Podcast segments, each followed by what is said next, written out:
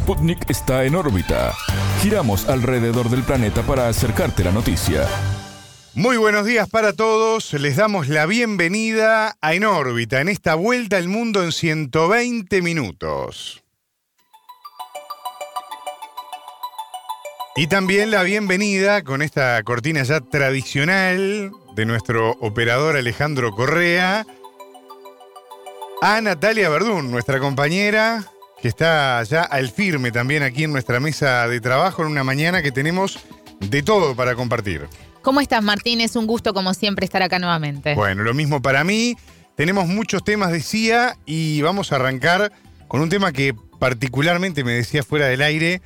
Te, te interesa, va, no se interesa, pero particularmente vos has estado trabajando muchas veces en este tema y forma parte de nuestro segmento de análisis telescopio. Así es, porque este primero de enero se cumplieron 219 años de la independencia de Haití, que es el primer país de América Latina y el Caribe en independizarse. La revuelta de 1804 de los haitianos para romper con el colonialismo francés y transformarse en la primera república negra tiene consecuencias hasta hoy, Martín. Vamos a repasar una entrevista en telescopio eh, de la periodista de nuestra compañera Alejandra Patrone a la investigadora colombiana Marcela Landazábal Mora, doctora en estudios latinoamericanos, sobre la situación en Haití. Pero me interesaba, vos decías que es un tema que me interesa, realmente es un tema que me interesa particularmente. eh, y, y por eso estoy quiero hacer como un repaso muy breve, obviamente, Pero está muy bien, para De- poner en contexto. para poner en contexto y para justamente cuando los oyentes escuchen el telescopio y cuando escuchan noticias de Haití, tener en cuenta esto, porque obviamente las historias de, nu- de- de nuestras naciones pesan muchísimo las realidades Claro. actuales, ¿no? Claro. Eh, y, y nos pasa que siempre que hablamos, que te debe pasar a vos también, eh, Martín, que hablamos con analistas haitianos o, o- o que estudian la realidad haitiana, nos dicen, Haití no es un país pobre, es un país empobrecido. Claro. Y hay muchas causas para eso, pero sin duda hay una que a mí me parece fundamental y que es fundamental, que es la deuda que, que Haití le tuvo que pagar a Francia por, la- por independizarse. En concepto de reparación, eh, cuando decíamos esta revuelta de 1804 que transforma en este, a este país en el primer país independiente, y esto lo repito, en el pa- primer país independiente de América Latina y el Caribe, y la primera República Negra, eh, le tiene que pagar al- a, los, eh, Franceses. a los franceses Mm. en concepto de reparación por supuestos bienes, incluidas personas esclavizadas, por supuesto, que los, que los franceses perdieron por la independencia, eh, un saldo de 150 millones de francos, que al día de hoy serían algo más o alrededor de 560 millones de dólares. ¿no? O sea que ya 500 arrancás con de un- una deuda. De una deuda, de un agujero que se abre por el simple hecho de independizarte. de independizarse, de ser independiente y de ser la primera república negra declarada así. Eh, hay muchos Tremendo. factores que tienen que ver con el racismo también, ¿no? Mm. Eh, el país entonces tiene que empezar a obtener préstamos de bancos franceses justamente para pagar esa deuda, porque además Francia eh, amenazaba con, in- con invadir Claro. y reimponer la esclavitud si eso no se pagaba. Y después llegó una ocupación de Estados Unidos eh, en 1915 que llegó hasta los años 30. Entonces, vamos a hablar en telescopio de Haití, vamos a hablar de la crisis económica de Haití, de la crisis social, porque está muy eh, relacionado, obviamente, la crisis económica con lo social y con lo político. Pero me parecía interesante tener este mínimo contexto para entender eh, qué, sucede, qué hay detrás cuando se habla de la crisis actual de Haití, lamentablemente desde hace algunos años.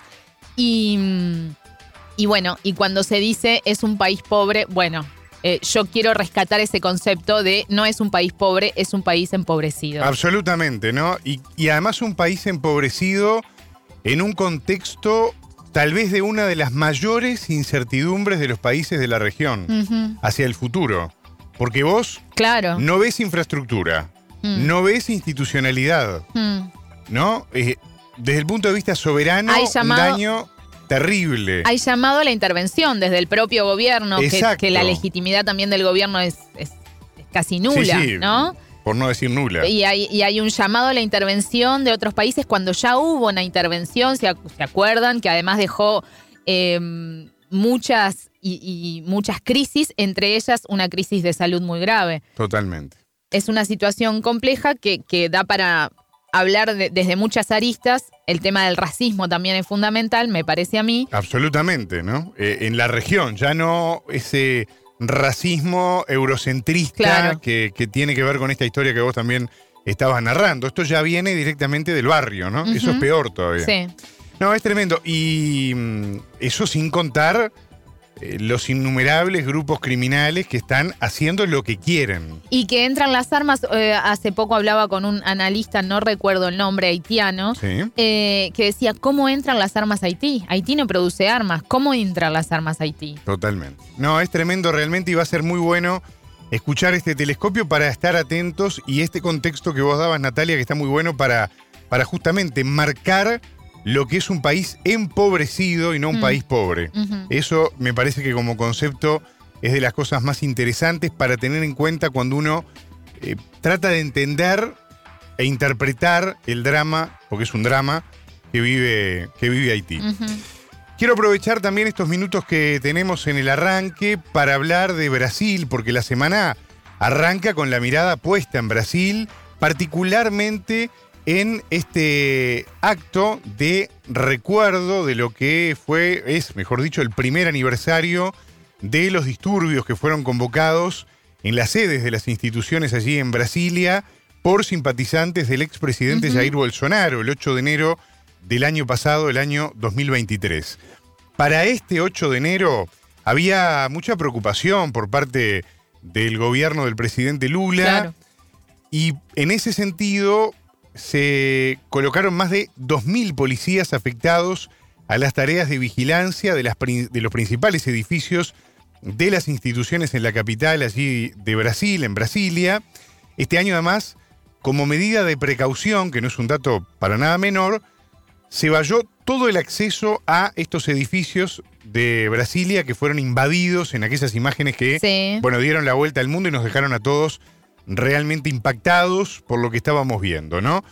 Quedaron prohibidas también las acampadas en las principales avenidas de Brasil como forma de evitar cualquier tipo de aglomeración que provenga de sectores de la ultraderecha que pueda derivar en algún tipo de choque o enfrentamiento. Ya no digo llegar como esa vez a las instituciones porque casi que se duplicó la cantidad de efectivos que están afectados a esta, a esta tarea. De hecho, está previsto además que 250 agentes de la Fuerza Nacional de Guardia en el edificio de- del Ministerio de Justicia puedan llegar a ser movilizados en caso de, bueno, eh, algún tipo de disturbio, algún tipo de manifestación violenta que termine en algún problema para reforzar aún más lo que ya se planificó como operativo de seguridad.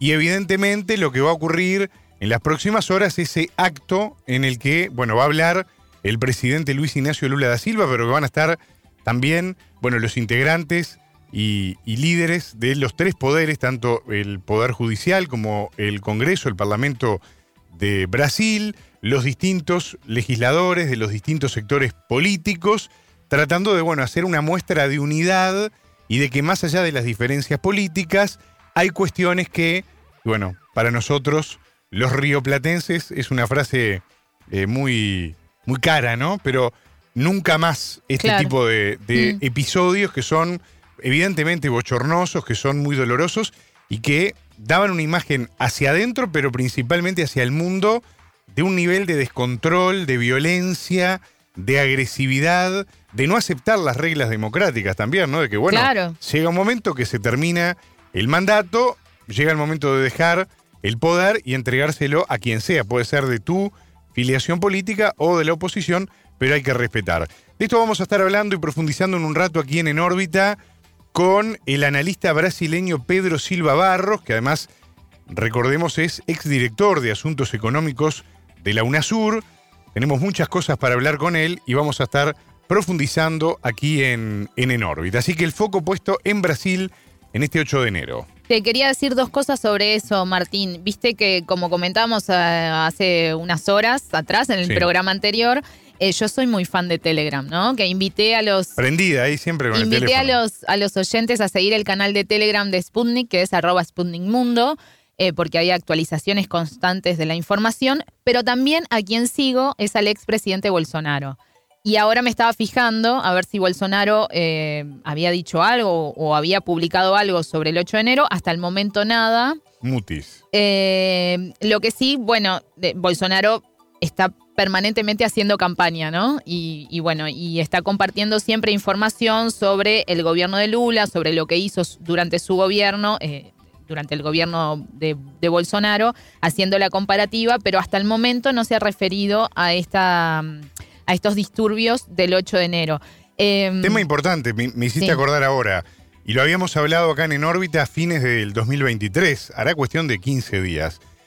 Allí el Ministerio de Justicia y los servicios de inteligencia de Brasil estaban manejando datos de que efectivamente se estaba armando algo. claro, De ahí es que empieza todo esto que yo venía adelantando del vallado, de algunas prohibiciones, Es de algunas restricciones de movilidad en Brasilia para evitar que si esas sospechas que se tenían en base a algunos datos de inteligencia se concretaban, bueno, ahí efectivamente Claro. se, podía, se podía actuar. Ahora como que hay un poco más de calma y también este silencio de Bolsonaro responde de alguna manera a lo que inclusive algunos analistas, yo estaba leyendo eh, en estas últimas horas, señalan como una suerte de retroceso en el terreno político, en el campo de batalla político de la ultraderecha, ¿no? Que se va replegando. Claro, claro. Eh, cambiamos de tema y de país, Martín, ¿te parece? Sí. Vamos a Estados Unidos, porque la Armada de ese país pagará a un astillero de Virginia casi 284 millones de dólares adicionales para completar la revisión técnica de un submarino de ataque nuclear, anunció el viernes 5 el Departamento de Defensa en un comunicado de prensa. El trabajo en el proyecto se realizará en Newport News, Virginia, durante los próximos dos años y se espera que esté terminado en diciembre de 2025. El Comando de Sistemas Marítimo Navales en Washington supervisará el trabajo en el proyecto, añadió este comunicado del Departamento de Defensa. Bueno, Estados Unidos que sigue fogoneando, ¿no? Porque esto de alguna manera es una señal también. claro. ¿Qué necesidad hay de contar que, ah, sabés que paré acá en Claro. la puerta de la radio un Sí. tanque de guerra y lo voy a llevar Sí. al taller? ¿No? Sí, es como. Hay una cuestión ahí de fogonear, Bueno, de comunica, mostrar- claro, de- de- a nivel comunicacional también es importante. Claro, claro. Por eso digo, es como, bueno, sabés que viene en un tanque de guerra, Natalia, lo dejé acá Claro. parado en la puerta. Bien. Es un poco, un poco eso, ¿no? Pero bueno, eh, cosas que suceden allí en Estados Unidos, pero son señales geopolíticas que hay que mirarlas y prestarles atención también, ¿no? Exacto, exacto. Dos años va a demorar. Dos años, sí. En diciembre del 2025 planea, se planifica que esté, que esté terminada la revisión técnica de este submarino de ataque nuclear. Quiero volver a América Latina, porque ustedes saben, los que escuchan el programa a diario, Natalia Verdún, ni que hablar, que el próximo 14 de enero, y digo ni que hablar porque esto, esto viene demorado, viene conversado, Sí. viene Disputado, peleado, disputado, disputado.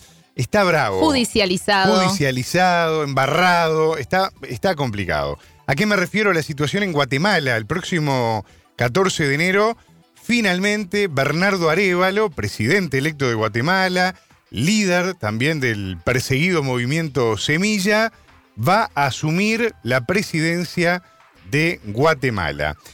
Y en este marco, bueno, ya hay anuncios y posicionamientos muy importantes. Por ejemplo, Bernardo Arevalo, que ya contaba con este apoyo, recibió como, bueno, un aliciente mayor para esta etapa, para esta recta final de cara al 14 de enero, que esperemos que no ocurra nada, de los pueblos originarios mayas de Guatemala, que ya ratificaron, Natalia, que van a mantener sus luchas y la resistencia pacífica en defensa de la democracia. Dejaron claro que apuestan a que Arevalo cumpla las promesas de cambio. Esto es Claro.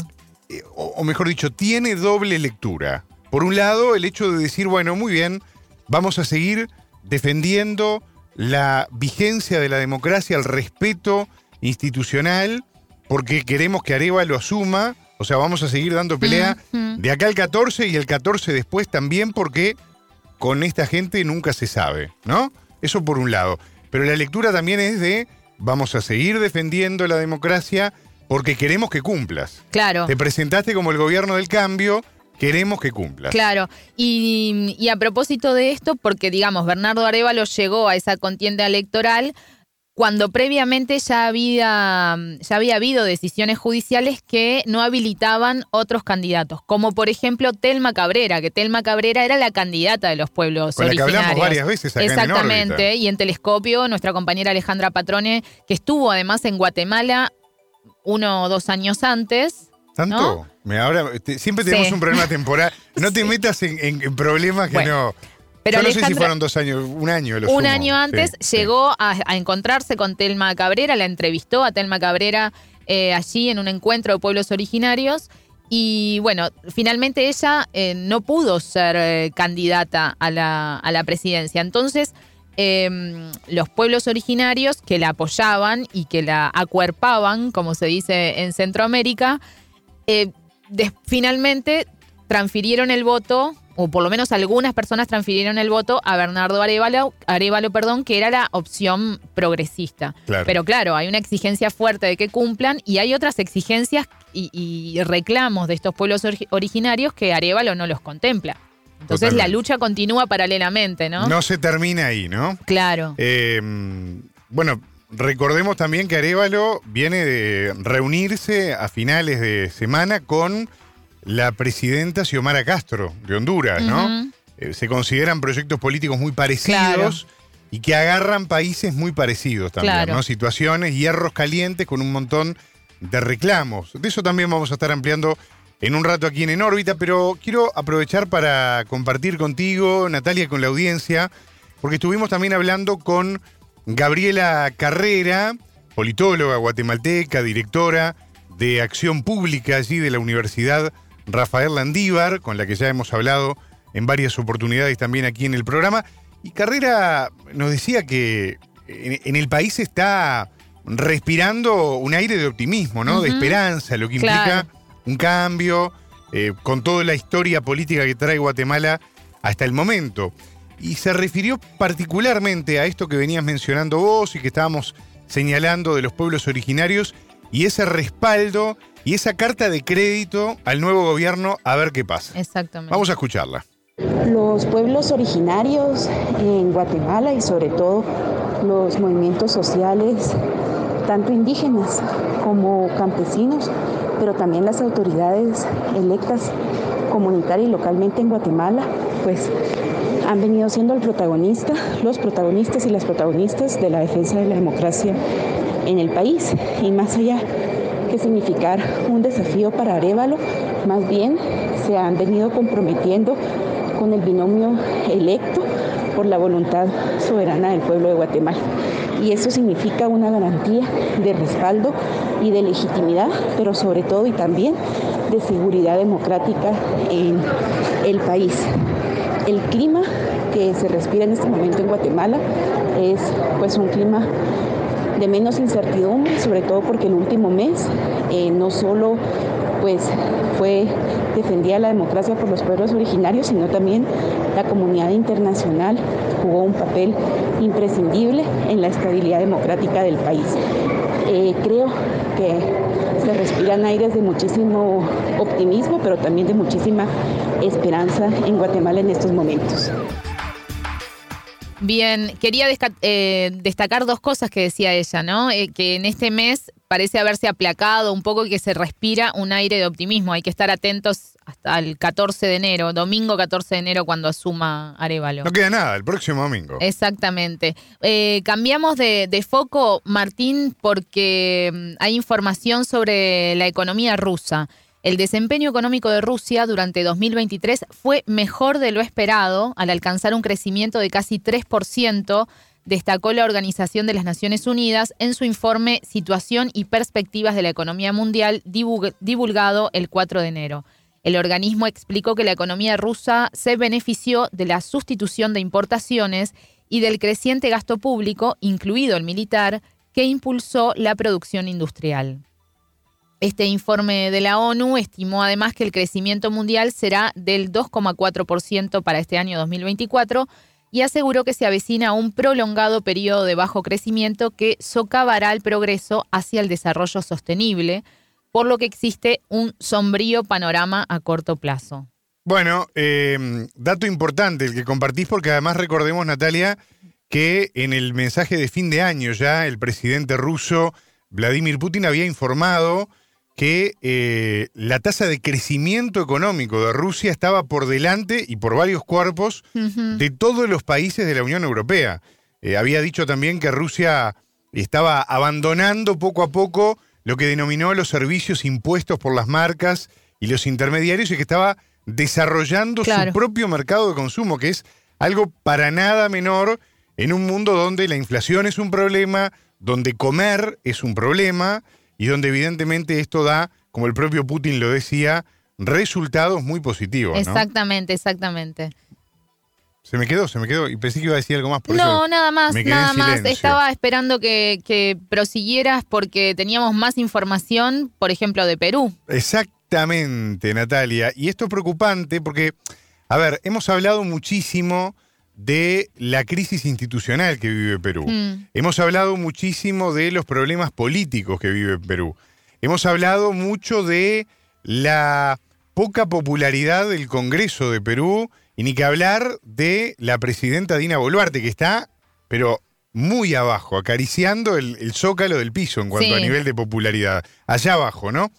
¿Y por qué estoy mencionando todo esto? Porque ahora quiero mm, relatarle a la audiencia algo que nada tiene que ver en sí con la política, pero que termina siendo un problema por la falta de respuesta de la política a Claro. estas catástrofes que son, en definitiva, catástrofes naturales y que tienen que ver con ese mundo del que ya hemos hablado contigo en más de una oportunidad, que viene dando señales todo el tiempo, ¿no? Sequías, Mm. inundaciones, lluvias fuertes, vientos temporales, bueno, en fin, todo lo que ya sabemos. Hace cuestión de nada, de horas, eh, el Centro Nacional de Estimación, Prevención y también de Reducción del Riesgo de Desastres, allí en Perú, advirtió, y escuchen el dato, eh, más de 9 millones de personas en Perú están en riesgo ante posibles deslizamientos de tierra e inundaciones, lo que los peruanos denominan los huaicos, Sí. así se los, se los conoce. Casi 3,5 millones de ciudadanos podrían ser afectados por estos huaicos en los departamentos del noreste, centro y oeste del país. Esto lo informaba también y lo estábamos leyendo esta mañana el diario local La República.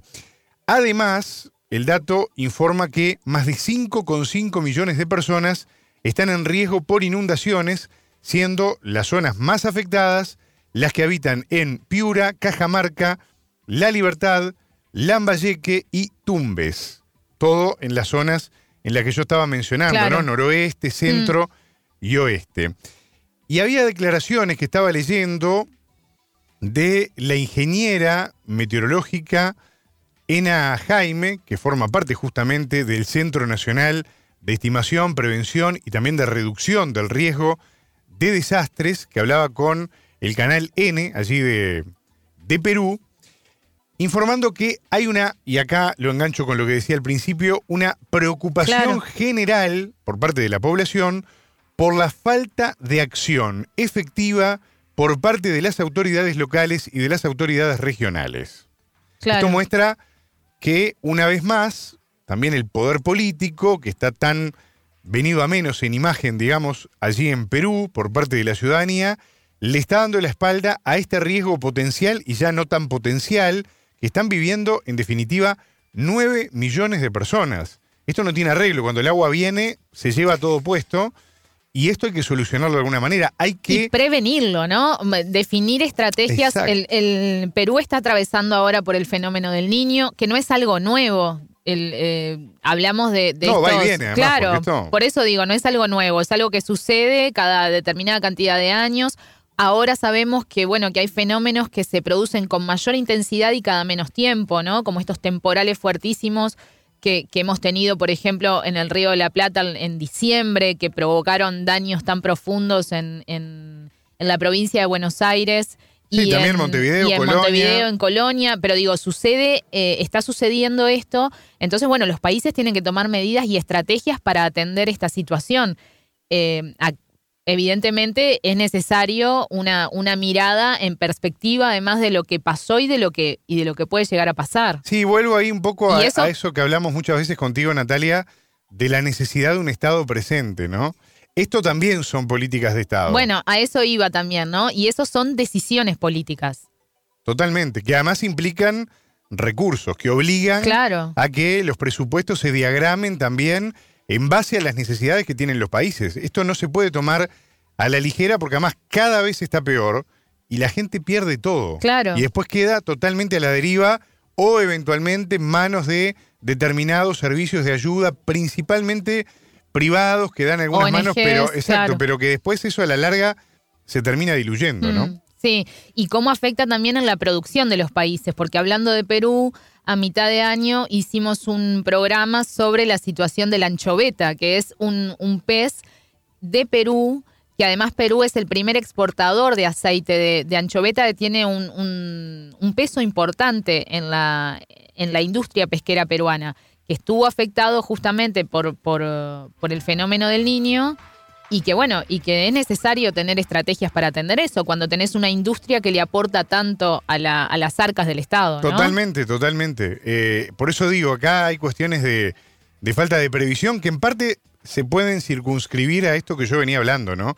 Desde por lo menos la salida de Pedro Castillo, Claro, la crisis. el país está como en una suerte de piloto automático, donde en realidad la clase política está como tratando de sostenerse, mientras que a la gente le están pasando otro montón de cosas. Bueno, lo que hablábamos con Camila, ¿no? Al cierre también de la última edición de En órbita, con la salida del ministro de Economía, Claro. toda la polémica montada en torno a la situación económica que está viviendo el país, un ministro directamente negando determinados problemas de la economía peruana, ¿no? Y yo te diría que el problema de la crisis política de Perú viene bastante antes de, de Pedro Castillo, ¿no? Recordemos que Perú tuvo varios presidentes en muy poco tiempo, eh, porque fueron destituidos, porque fueron le- el, Congreso les quitó la confianza. Entonces hay una crisis profunda política y que se relaciona con esto que vos decías también, ¿no? Del- de la falta de confianza de la ciudadanía, tanto en el Ejecutivo, sea quien sea que esté en el Ejecutivo, como en el Congreso. Totalmente. Estamos de acuerdo en esto, Natalia, realmente dramático.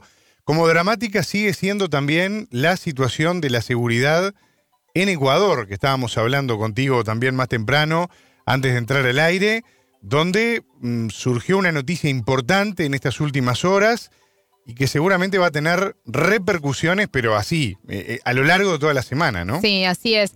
Porque Fabricio Colón Pico, alias Capitán Pico, que es considerado uno de los líderes de la banda eh, Los Lobos, fue capturado en el marco de una investigación por secuestro y tras ser señalado por la fiscal general del Estado, Diana Salazar, de estar implicado en un plan para asesinarla.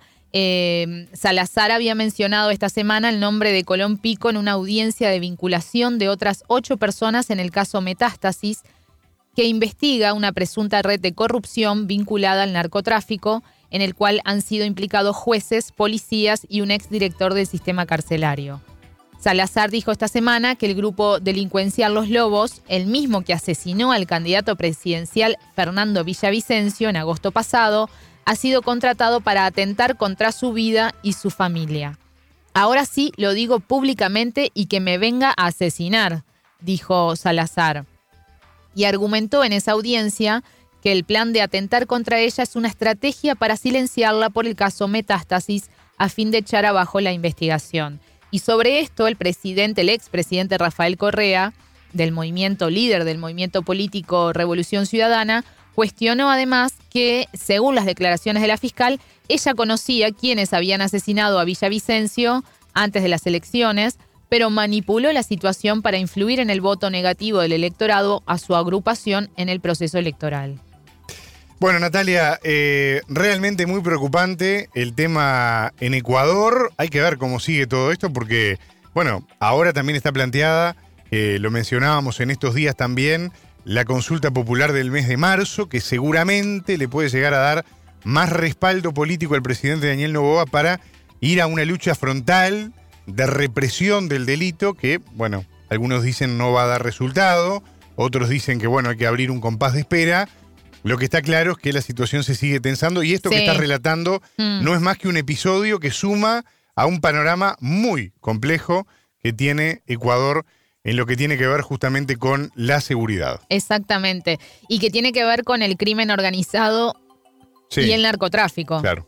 totalmente. Que vamos a hablar también en En órbita sobre eso, pero en otro país, Exactamente. en Costa Rica. Estamos en las siete y media de la mañana. Es momento de meternos de lleno en los títulos de los temas que con todo el equipo de producción de Sputnik hemos elegido para compartir con ustedes en este programa de hoy. Titulares.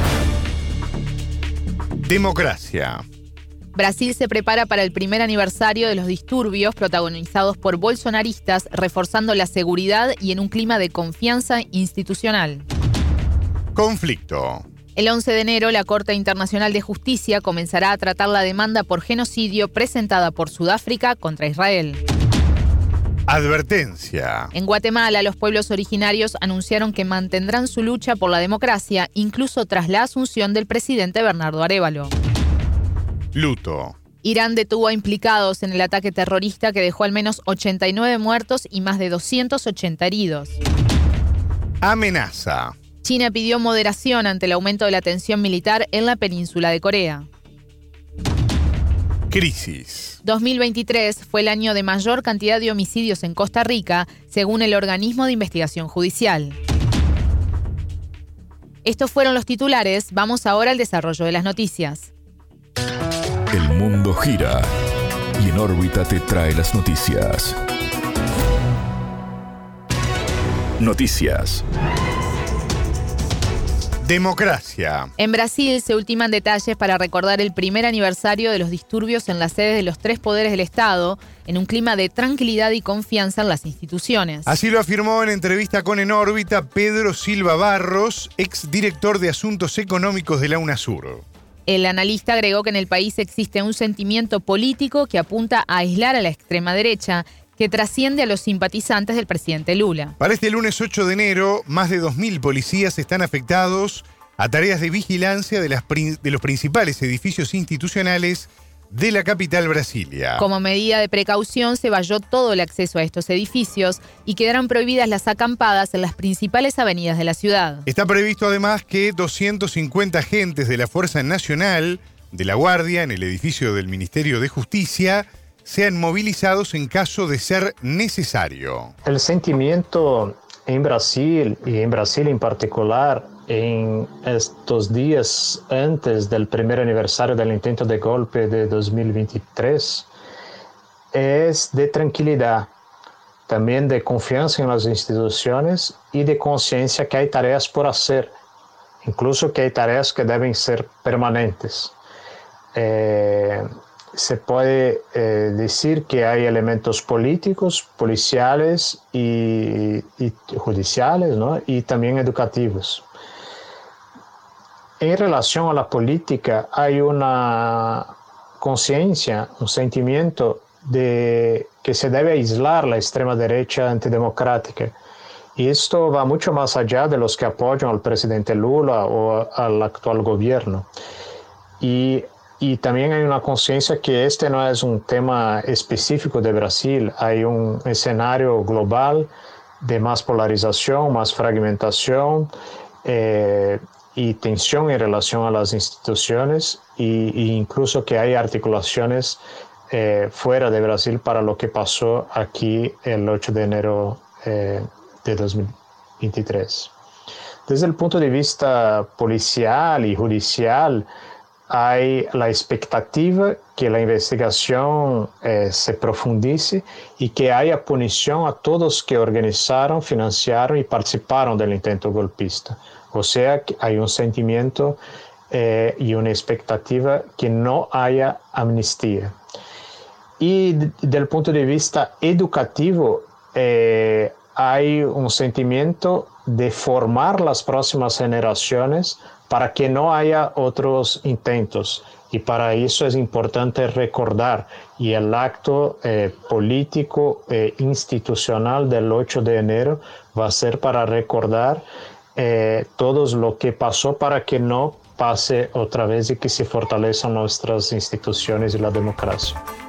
En rueda de prensa, el ministro interino de Justicia y Seguridad Pública, Ricardo Capelli, dijo confiar en que no habrá incidentes. En este sentido, informó que previamente no se detectaron movimientos bolsonaristas organizando protestas ni convocando en las redes. Silva Barro se refirió al nivel de fortaleza con el que llegan las instituciones nacionales a este aniversario.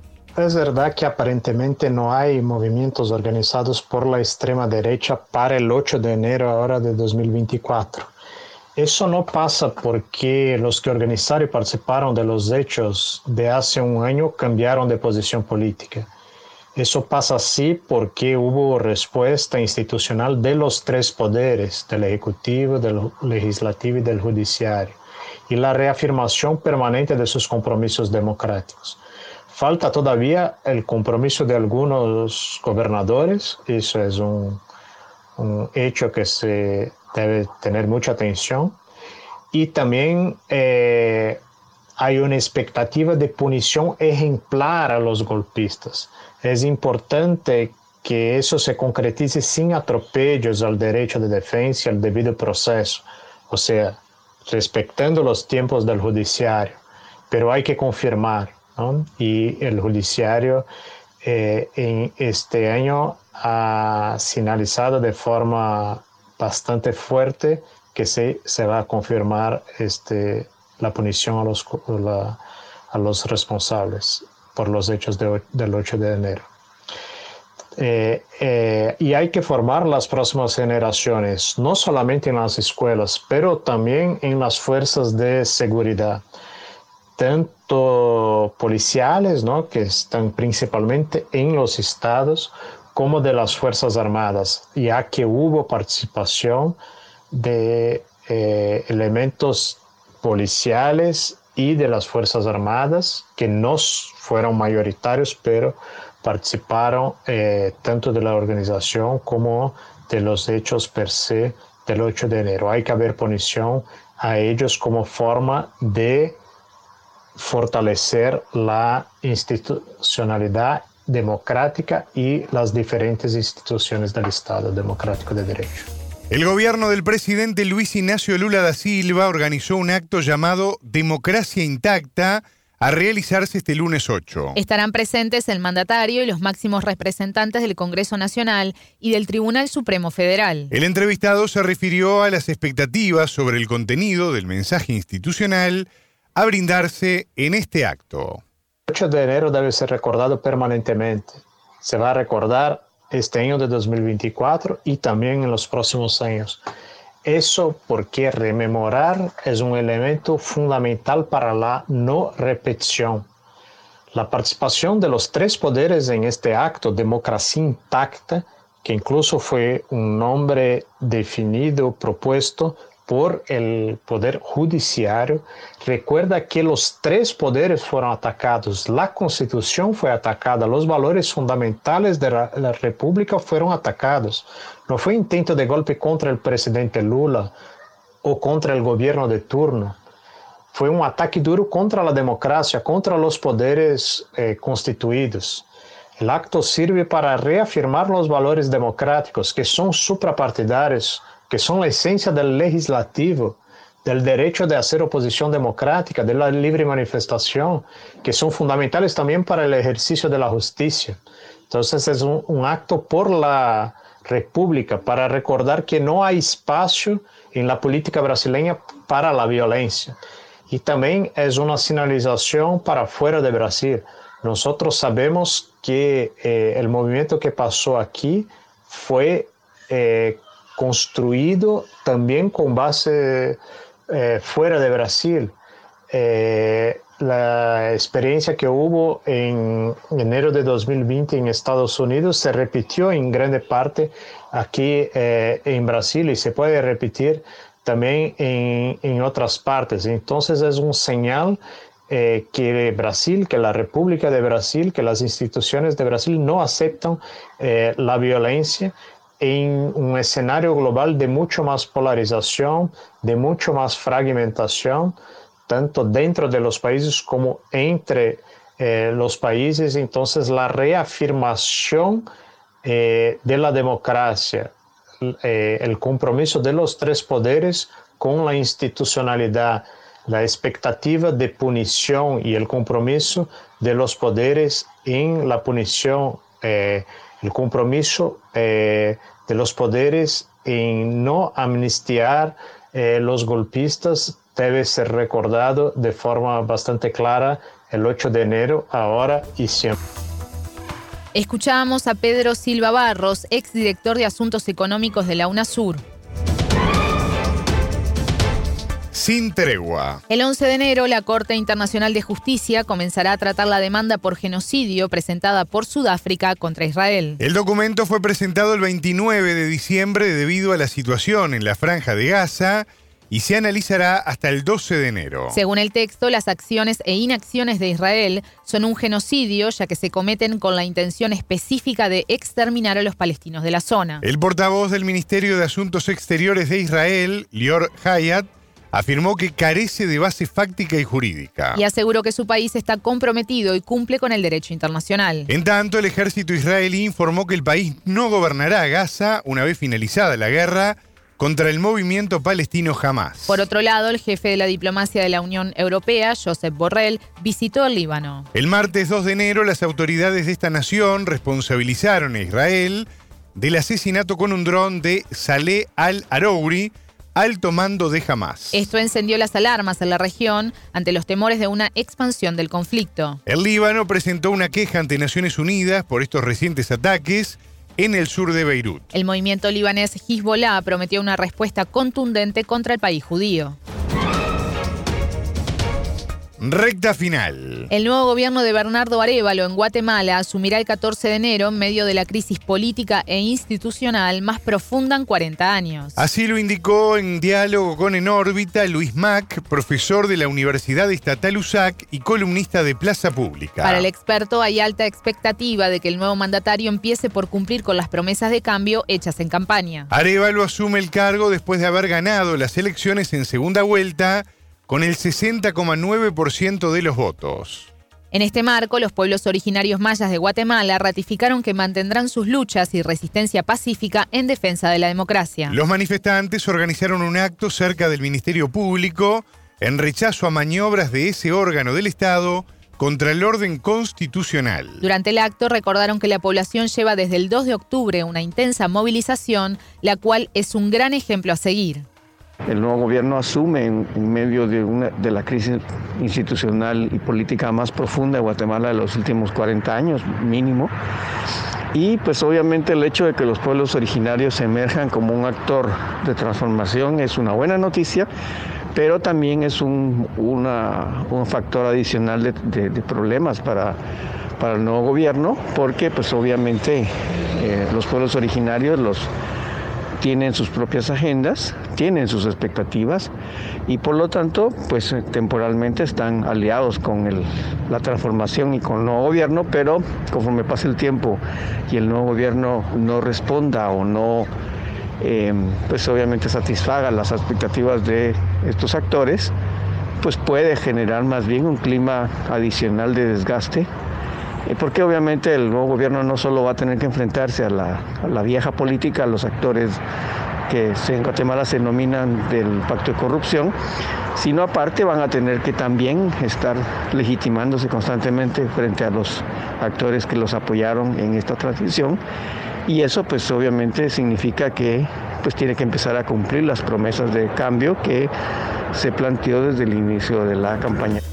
El jefe de Estado electo visitó Honduras y anunció que durante su mandato fortalecerá los lazos bilaterales. Luego de reunirse con la presidenta anfitriona, Xiomara Castro, Arevalo señaló que a ambos pueblos los une la historia y la cultura y que las relaciones serán más sólidas que nunca. Consultado sobre la importancia del encuentro, el experto subrayó su valor simbólico. La reunión con Xiomara Castro me parece que marca un un punto muy importante y simbólicamente hablando en la, la trayectoria del nuevo gobierno, porque pues obviamente hay una, un paralelismo entre Honduras y Guatemala. Eh, Castro asumió, igual que lo va a hacer Bernardo Arevalo, en un clima de confrontación, de corrupción y de desesperanza ciudadana. En esos tiempos los colegas hondureños me contaban que los, los hondureños tenían muy poca expectativa de cambio. Y Xiomara pues, representó toda esa necesidad de transformación de la sociedad y de la política que no habían encontrado los, eh, los colegas centroamericanos desde hace muchos años. Obviamente eh, también muestra el paralelismo de un gobierno que intenta hacer cambios en torno, en medio de una crisis institucional y pues obviamente hay otro paralelismo ahí también en el hecho de las dificultades que ha tenido el gobierno de Xiomara Castro en, en, su, en, su, en el mandato presidencial que ha desarrollado durante estos meses y años.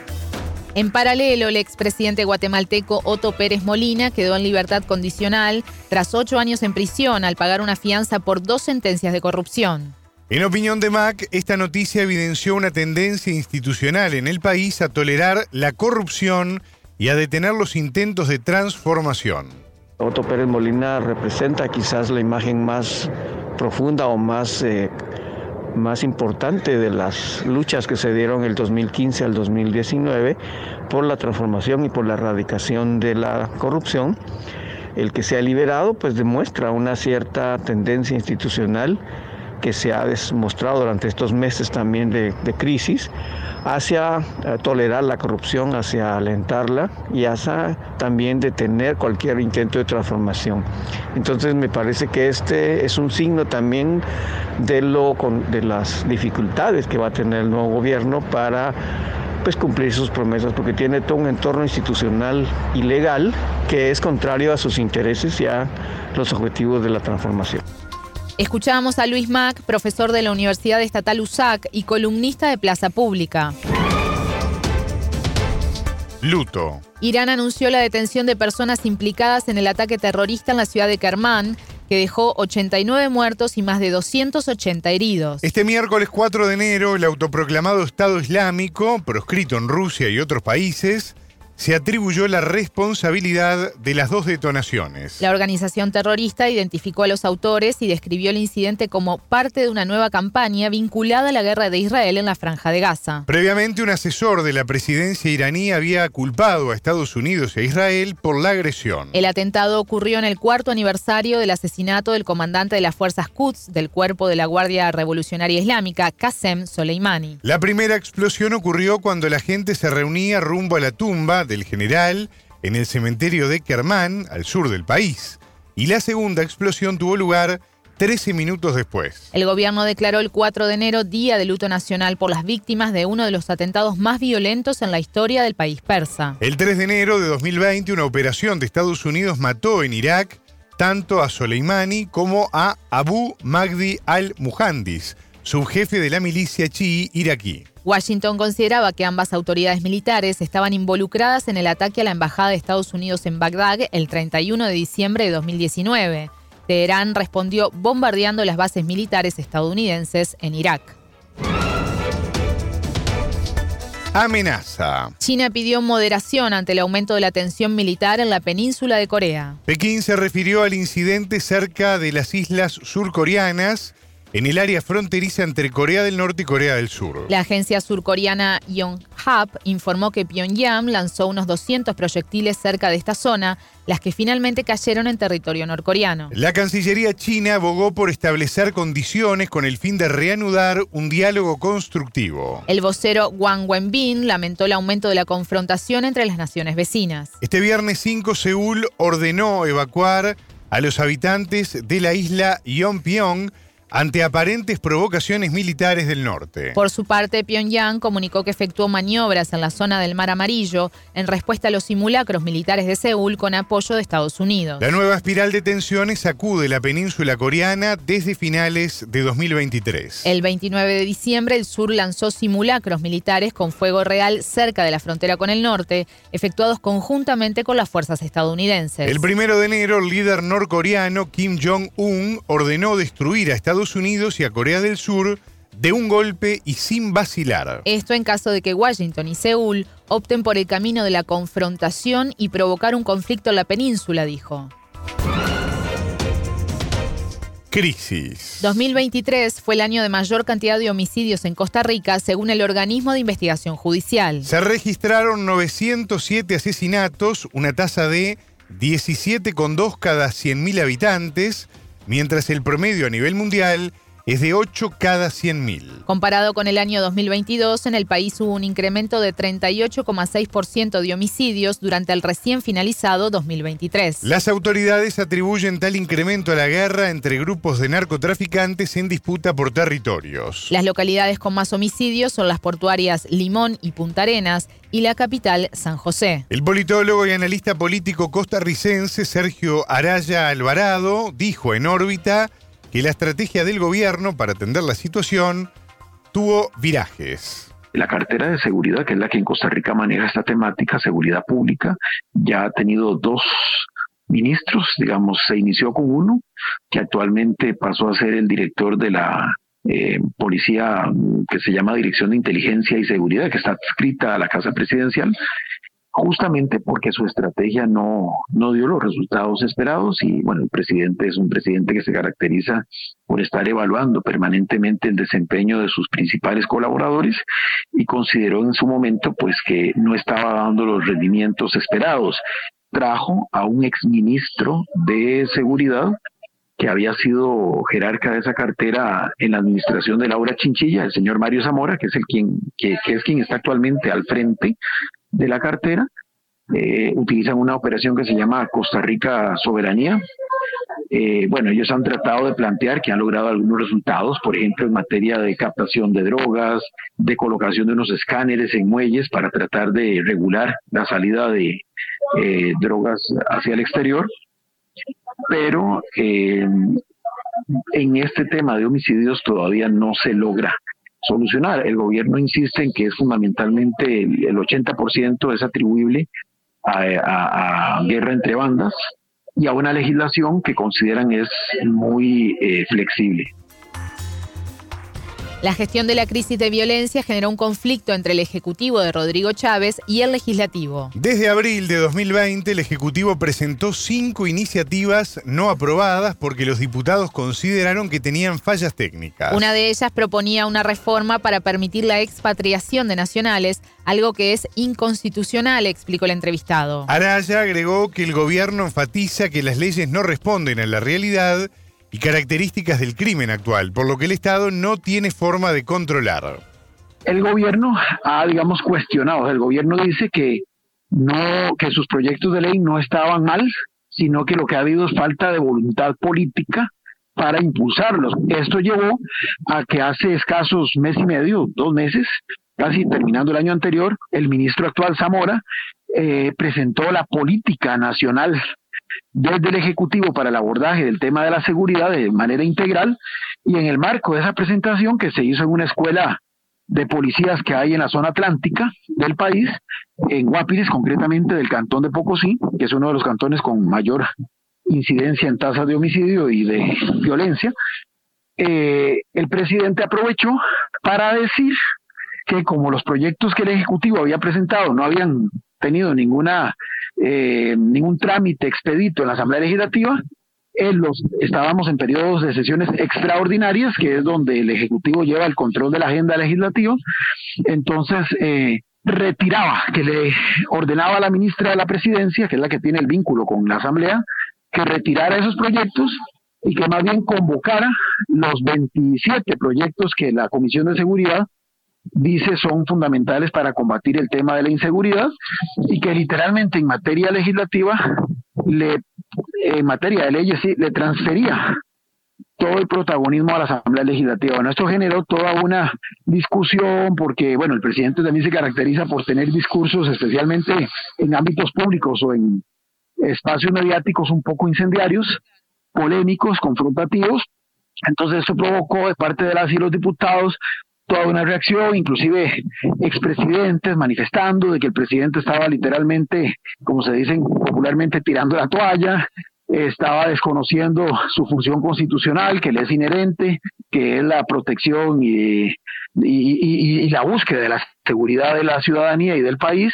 Y entonces se generó toda una polémica que obligó al presidente en una de sus conferencias de prensa a, digamos, replantear el discurso original y decir que él en ningún momento se estaba este, despojando de las competencias que de por sí le son inherentes como jefe de Estado y de gobierno, sino que lo que quería era, de alguna forma, eh, presionar a la Asamblea Legislativa para que reaccionara. Natalia, vale la pena aclarar que estábamos escuchando a Araya y cuando yo comenté que el Ejecutivo había presentado estas cinco iniciativas, hablé de abril de 2020, era abril de 2023. Queda hecha esa aclaración. Luego de la tensión que refería el politólogo entre el Ejecutivo y el Legislativo, jerarcas del Gobierno, de la Suprema Corte y de la Comisión de Seguridad se reunieron a iniciativa del presidente de la Asamblea, Rodrigo Arias Sánchez. El politólogo entrevistado se refirió al impacto de esta crisis en la figura del presidente Chávez. Ha sido uno de los eh, indicadores que ha disminuido su índice de popularidad sigue teniendo un nivel de apoyo muy alto en comparación a otros presidentes e inclusive a nivel de la región, pero sí uno de los factores que ha incidido en un decrecimiento, según lo señalan los distintos estudios que miden popularidad, es justamente este tema, porque se ha convertido este tema de la inseguridad y de la violencia en el principal problema que hoy preocupa a las y los ciudadanos costarricenses. Ese es un tema obviamente que no se puede decir que se dispara a partir del 8 de mayo del año 2022, pero sí, digamos, eh, había una tendencia, ¿verdad?, a la desmejora en estos temas, a la penetración, por ejemplo, del crimen organizado transnacional en sus diferentes eh, dimensiones, pero, digamos, el último año sí ha habido un incremento importante en esa tasa de homicidios que ya nos cataloga prácticamente como una situación epidémica, eh, con tasas, digamos, que están muy por encima del promedio y hay provincias, digamos, las provincias costeras, donde inclusive se dispara a cifras pues alarmantes, ¿verdad? Eh, que prácticamente nos tienen en situación de emergencia nacional con el tema especialmente por esta vinculación que hay entre violencia, homicidios y crimen organizado transnacional. Escuchábamos al politólogo y analista político costarricense Sergio Araya Alvarado.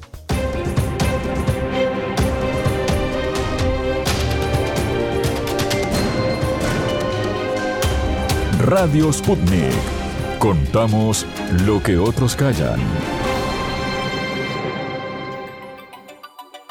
Estamos llegando a las 8 de la mañana y antes de irnos a la pausa, porque luego de la pausa tenemos nuestro espacio de análisis, telescopio, Natalia, vamos a recordar algo que a vos te gusta mucho, sos la del teléfono activo todo el tiempo, pero que fuera de broma es importante reafirmarlo porque manejamos un montón de temas acá en el programa y a veces hay ganas de repasar algo, compartir con alguien también la la información y Sputnik tiene distintas vías para poder hacerlo. Así es, una de ellas es el Telegram, el canal de Telegram arroba Sputnik Mundo, eh, donde hay actualizaciones constantes de la información. Eh, otra forma para profundizar también es obviamente entrando a la página web sputniknews.lat y dentro de la página web también Martín pueden volver a escuchar nuestro programa como otro, otros programas de la agencia y para eso entran a la web van a la extremo superior eh, derecho. Ahí hay un cartelito, digo yo, vos me decís que es un icono. Eh, que, tiene una palabra muy intuitiva que dice radio. Sí, es bastante obvio. Dice radio, ahí hacen clic y va a aparecer eh, todos los programas de la radio, como por ejemplo, bueno, obviamente en órbita, que los invitamos a volver a escuchar, ajedrez de geopolítica, al contado, cara o seca, ¿qué más? Eh, bueno, y Telescopio, por supuesto, y otros programas de, la agencia con diferentes contenidos, diferentes temáticas, pero siempre haciendo un análisis de la realidad eh, mundial y, regional. Así Exactamente. Queda hecha la, la, invitación. Exactamente. Tanto en la web como en el canal de Telegram de Sputnik para que nos puedan visitar, se puedan sumar integrar también y formar parte de la, de la comunidad. Estamos llegando a las 8 de la mañana, momento de la pausa y a la vuelta ingresamos en nuestro espacio de análisis telescopio. En órbita.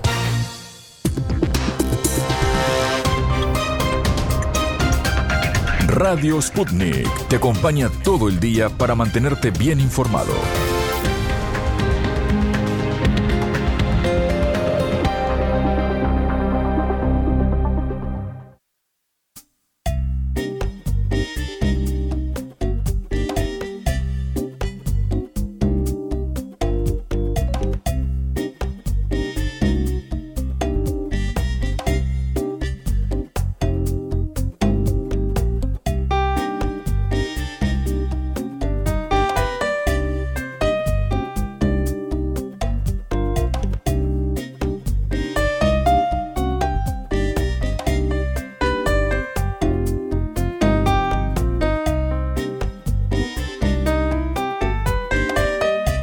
Telescopio.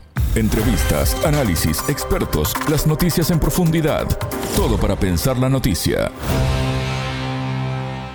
Lo adelantábamos en la apertura de órbita con Natalia. Este primero de enero se cumplieron 219 años de la independencia de Haití. Estamos hablando del primer país de América Latina y el Caribe en romper con el flagelo del colonialismo. El país atraviesa una crisis muy profunda en lo económico y social y vamos a repasar en telescopio una entrevista de nuestra compañera, la periodista Alejandra Patrone, a la investigadora colombiana Marcela Landazábal Mora, doctora en estudios latinoamericanos sobre la situación que atraviesa Haití.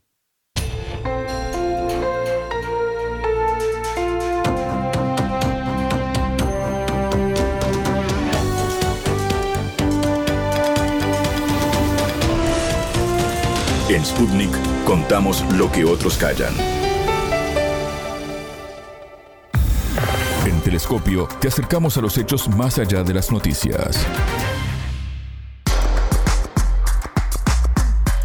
Haití se desangra en medio de una crisis humanitaria sin precedentes, cercado por el accionar de violentas pandillas, fragilización política, problemas fronterizos, dependencia económica, racismo, y la ayuda humanitaria que se diluye en el camino por los altos niveles de corrupción. El magnicidio del presidente haitiano Jovenel Moïse en julio de 2021 generó una ola de terror y gran parte del país es controlado por pandillas que proliferan ante el desmantelamiento de las instituciones. El país caribeño no logra superar una situación social, política y económica muy crítica, con problemas en el acceso al agua potable, alimentos y combustibles.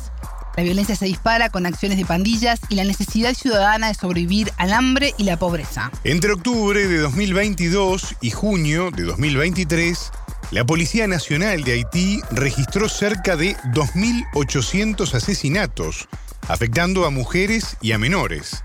Según las autoridades, los secuestros aumentaron con cerca de 1.500 casos. La entrevistada. Para profundizar en este tema, ya tenemos en línea a la investigadora colombiana Marcela Landazábal Mora, doctora en estudios latinoamericanos. Marcela, bienvenida, ¿cómo estás? Qué gusto recibirte. Muy bien, Alejandra. Un saludo para ti y para toda la audiencia. Marcela, la situación de violencia en Haití se intensifica con el correr de los meses. Los niveles de violencia son más que alarmantes y aumenta el número de desplazados día a día. ¿Cuál es la situación actual? Bueno, como dices, el número de desplazados ha aumentado. Ya llevamos en este año 200.000 personas desplazadas por la situación de violencia. Pero en Haití no solamente se deben contemplar las situaciones de violencia actual, sino las que se venían arrastrando eh, no solo desde los 90, sino desde el terremoto del 2010 en el que Haití no pudo recuperarse a esas situaciones que ya venían, digamos, generando desplazamientos y, campo, y eh, sí, situaciones de refugio internas, se suman las actuales, donde las bandas criminales, después del asesinato en el 2021 de Juvenel Mois, eh, tomaron sobre todo la ciudad de Puerto Príncipe eh, y cooptaron el 80% de las actividades de las zonas eh, económicas, de las zonas portuarias, cortaron el acceso a combustibles y a zonas de abastecimiento y desde luego hay una confrontación territorial entre bandas. Antes era el G9, y los 400 Mabuso, ahora es el G9 y el GPEP. Entonces las bandas, digamos, también van eh, transformando su, su modo superandi eh, en términos territoriales, pero la violencia continúa eh, en términos de masacres eh, violaciones multitudinarias, asesinatos a sangre fría, en fin, ¿no? Lo que es importante también entender aquí es la difícil situación de control político de Haití. Haití tiene una crisis política enorme después del asesinato de Juvenel Mois, como lo comento, pero ya venía, digamos, presentándose una inestabilidad política durante décadas que no dejaba asentar ningún gobierno. Entonces, por una parte está la crisis política, por otra, Haití no tiene un ejército propio, entonces es muy difícil que solo la policía dé abasto con más de 33 mil personas que están integrando las bandas criminales. Marcela, ¿y cómo es el accionar de estas pantillas? ¿Cómo crecieron tanto en el país? ¿Qué alcance están teniendo en estos momentos? Controlan el 80% sobre todo de la ciudad principal que es Puerto Príncipe, ¿Sí? eh, el 80% de todos los accesos, digamos, de eh, comercio. Esto es importantísimo porque Haití presenta un desabastecimiento en combustible y en alimentos por eso pero la crisis va a tener una repercusión a nivel también rural y sobre todo hacia la frontera con República Dominicana, porque la gente empieza a migrar. Normalmente el primer lugar de migración históricamente, incluso desde las dictaduras, ha sido República Dominicana y desde ahí algunos se quedan y luego u otros van para otras partes del Caribe o de América Latina buscando llegar a Estados Unidos, fundamentalmente. El problema es que las bandas, eh, digamos, ejercen poderes urbanos que luego se van, eh, generan desplazamientos hacia zonas rurales y las zonas rurales también tienen desabastecimiento de alimentos. Por ejemplo, el gobierno antes del asesinato de Juvenel Mois había dispuesto un programa para hacer un acueducto donde se repartiera el río fronterizo, que es el río Masacre con República Dominicana, y hay desabastecimiento de agua. Entonces, hay desabastecimiento en las zonas eh, urbanas, ya hay desabastecimiento en las zonas rurales. Eh, no se puede, digamos, eh, tener un control específico sobre la población, sobre el desplazamiento, y las bandas criminales fundamentalmente actúan bajo principios de eh, comercio de narcotráfico y armamento ilegal. ¿No? O sea, son bandas criminales que no tienen ningún tipo de proceder político, son bandas que tienen también miembros infiltrados de la antigua policía, entonces el control se hace muy difícil porque ellas ya conocen también la inteligencia propia de la policía haitiana. Entonces ahí, digamos, tenemos un problema gigante. Entre octubre de 2002 y junio de 2023, la Policía Nacional de Haití registró cerca de 2.800 asesinatos, eh, afectando principalmente a mujeres y menores. Tú hablabas algo de eso al comienzo de la entrevista. Eh, los secuestros aumentaron con cerca de 1.500 casos. Leí un informe de Naciones Unidas donde se detalla eh, parte del accionar del movimiento civil de vigilancia Huacale dedicado a perseguir a las pandillas. Según Naciones Unidas, se calcula que Huacale mató a casi 400 presuntos miembros de bandas entre el 24 de abril y el 30 de septiembre. ¿Esto contribuye a calmar la situación o la exacerba? ¿Cómo ves esta, esta acción? Pues el problema es que sí hay formas de resistencia, digamos, comunitaria que se agarran su, la justicia por sus propias manos. El Haití no tiene un gobierno reconocido tampoco eh, políticamente internamente dentro del campo haitiano. Ariel Henry eh, es percibido en la población haitiana como otro enviado de Estados Unidos. Entonces no tiene una legitimidad eh, popular que lo apoye. Por eso también la, la, inestabilidad política hace que estos brotes de violencia sean incontrolables por parte del Estado.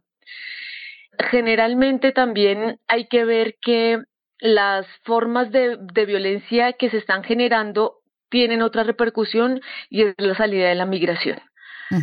Pero la migración va a generar un golpe de vuelta y es que hay mucha gente tanto retornada como deportada.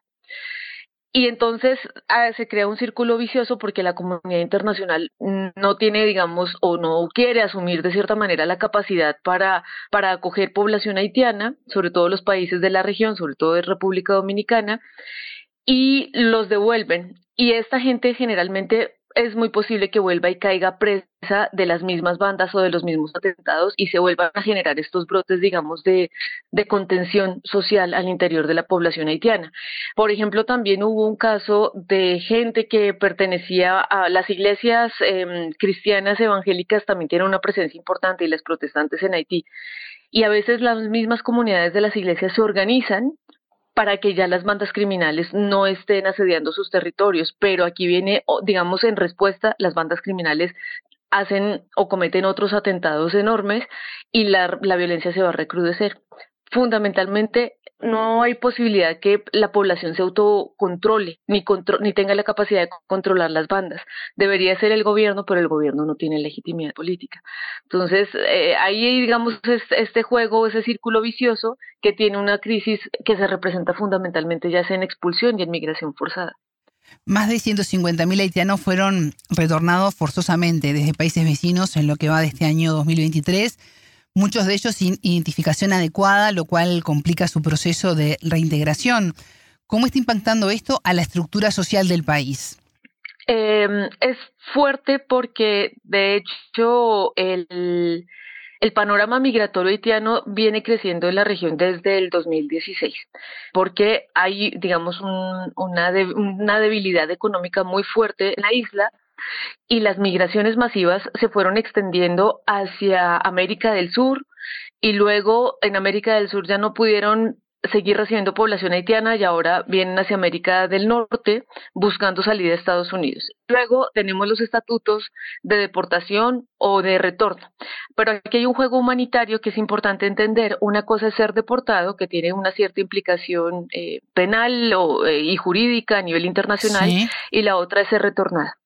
Entonces la comunidad internacional un poco juega con la idea de retorno como si fuera un regreso más humano de esta población que está ya precarizada. Y lo que hacen es volverla a exponer a la situación de violencia en la que está, porque no hay estatutos, digamos, de refugiado, porque todavía no se reconoce internacionalmente en marcos legales que la gente de Haití necesita asilos políticos, por ejemplo, ¿no? Entonces, o los estatutos que sacan son de, una temporalidad muy corta, como los últimos en Estados Unidos, son apenas de un año o dos años, pero la gente no se recompone en uno o dos años. Entonces, estos juegos em, de, de las autoridades migratorias de distintos países están poniendo más en riesgo a la población haitiana. la población haitiana que es retornada generalmente vuelve y busca la salida hay jóvenes que han hecho salidas tres, cuatro, siete veces buscando por fin cruzar, por ejemplo, la frontera de Estados Unidos. Y hay muchos que han hecho dos o tres veces el recorrido de la selva del Darién en, entre Colombia y Panamá. Viajan hacia, hacia Brasil o viajan hacia la Guayana Francesa o hacia Venezuela y suben por esa, por, por eh, la selva del Darién cruzan Panamá, cruzan toda América del Centro, cruzan eh, México y buscan llegar a Estados Unidos y a veces ahí o en la frontera de Tapachula en México los, los regresan. Pero ese periplo es muy, muy peligroso y muy costoso porque hay un montón también de actores sociales que se están aprovechando de estas migraciones precarizadas que salen altísimas. Ahora, la población haitiana generalmente es una población que sí se mueve en una red de diáspora. Su diáspora no solamente es una, una población dispersa, sino que mantienen contacto eh, familiar, contacto entre amigos y buscan moverse y protegerse en red. Pero, por ejemplo, los riesgos que tienen son caer presas de secuestros en los países a los que van, secuestros por bandas eh, locales, por ejemplo, aquí en México, a veces han caído presas del narcotráfico, de secuestros del narcotráfico, eh, si no siguen las rutas que ellos ya tienen trazados de otra manera, ¿no? Si se unen, por ejemplo, a otros eh, convoy de migrantes. Entonces, generalmente, en, un panorama general, todo este juego de retorno eh, humanitario pues no, de humanitario tiene muy poco realmente porque lo que hace es generar círculos eh, de exposición y de precarización para los migrantes. La Organización Internacional para las Mujeres y el gobierno de Haití solicitaron 21 millones de dólares a Estados Unidos para garantizar mejores condiciones en los albergues y contar además con servicios de protección para los desplazados. Eh, ¿Cómo evalúas este pedido, Marcela? ¿Soluciona el tema o es un simple parche que además aumenta la dependencia con Washington? Así es, es lo segundo, creo, lo que comentas, porque em, de hecho fueron, digamos, estos 21 millones están en el marco de una petición mucho más grande, que son eh, el envío de 65 millones en total para también abastecer la ayuda eh, militar a la policía, la ayuda de armamento a la policía y de refuerzo de entrenamiento a la policía haitiana, y luego otros 100 millones eh, que van a estar distribuidos también para acciones humanitarias y eh, y robustecer eh, capacidad de seguridad. Pero entonces, ¿cuál es el doble juego aquí, la doble retórica? Por una parte está la cuestión humanitaria con albergues y todas estas cuestiones, y por otra parte el reforzamiento aparentemente militar que en Estados Unidos se traduce no en enviar tropas, sino en enviar dinero y armamento. O sea, seguir multiplicando también pues la guerra, de cierta manera, la guerra interna. Ahora, el problema con Haití, Haití es el país más asistido de la región, quizá del mundo, y lo que se destina para Haití generalmente en, se va quedando en todos los intermediarios de la cadena y al gobierno haitiano generalmente le llega un 1, de un 1 a un 3%, o sea, le llega muy poco. Y eso lo tiene que distribuir en las ayudas humanitarias solamente. Ahora, si le llega armamento con bandas que trafican ilegalmente armamento, pues no me imagino qué va a pasar. Y si esas, y si supuestamente ese armamento realmente llegue a manos de la policía o no, por ejemplo, ¿no? Hay otra cuestión aquí y es eh, lo que comentaba al principio y es esa alianza entre Henry y Estados Unidos, ¿no? Eh, Ariel Henry es visto como básicamente un embajador de Estados Unidos en su propio país, ¿no? No, no hay una, no hay una legitimidad eh, popular y política que lo reconozca. Entonces, eso hace que la dependencia con Estados Unidos se siga prolongando y el asistencialismo no es, eh, digamos, nunca la vía para que un país em, fragilizado como Haití se recupere, porque lo que genera son cadenas de dependencia como las que ha tenido Haití desde el 86, cuando la dictadura Duvalier desaparece. Entran, digamos, el problema también de Haití, y esto hay que reconocerlo, es una cuestión histórica, o sea, desde su propia independencia en 1804, fue condenado, castigado por la deuda externa que Francia le impuso, una deuda casi impagable, que hasta hace muy pocos años se condonó su mayor parte, y luego eh, tienes las, los periodos de invasión estadounidense, luego están las dictaduras que seguían también mancomunadas con Estados Unidos y luego la vuelta a la democracia que nunca llegó realmente la democracia. Entonces toda esa fragilidad histórica se viene arrastrando y desde luego la cadena de dependencia es un hábito también en, en la forma política haitiana y es muy difícil que Haití eh, resurja y se organice sí siempre va a tener intervención. Esta cuestión del gobierno, la propuesta también del gobierno estadounidense va acompañada con eh, la petición o con la aceptación de una propuesta que tuvo Kenia, que es un país que sí ha tenido, digamos, una historia en intervenciones humanitarias, eh, sobre todo en Somalia y el Congo, en, en la parte del África, pues más reconocida en su región. Kenia propuso llevar mil integrantes, eh, a diferencia de Estados Unidos que no propone, digamos, eh, elementos humanos, Kenia sí, elementos militares para que fueran y ayudaran en la crisis en Haití. El Consejo de Seguridad del 2 de noviembre lo, lo, lo acepta, sin embargo, el mismo Parlamento, el 2 de octubre, perdón, el mismo Parlamento, ya el 12 de octubre, el mismo Parlamento keniano va a decir que esta sería una acción inconstitucional, ¿no? En, los términos internos y locales de Kenia. Entonces, Estados Unidos sí acoge la ayuda de Kenia, Kenia ya tiene un problema, digamos, interno de reconocimiento de si sí manda o no las ayudas.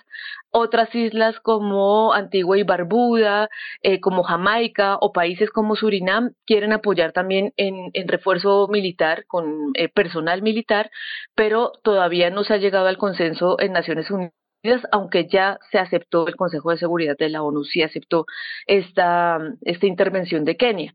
Porque Estados Unidos no se mete ahí, desde luego porque queda el antecedente de la MINUSTA cuando hubo el, terremoto, donde eh, por la, fue por las fuerzas de los cascos azules de las Naciones Unidas que se generó un brote de cólera cuando lo llevaron de Nepal y, eh, y pues desde luego fue mucho peor para, para una gente que había padecido los desastres del terremoto.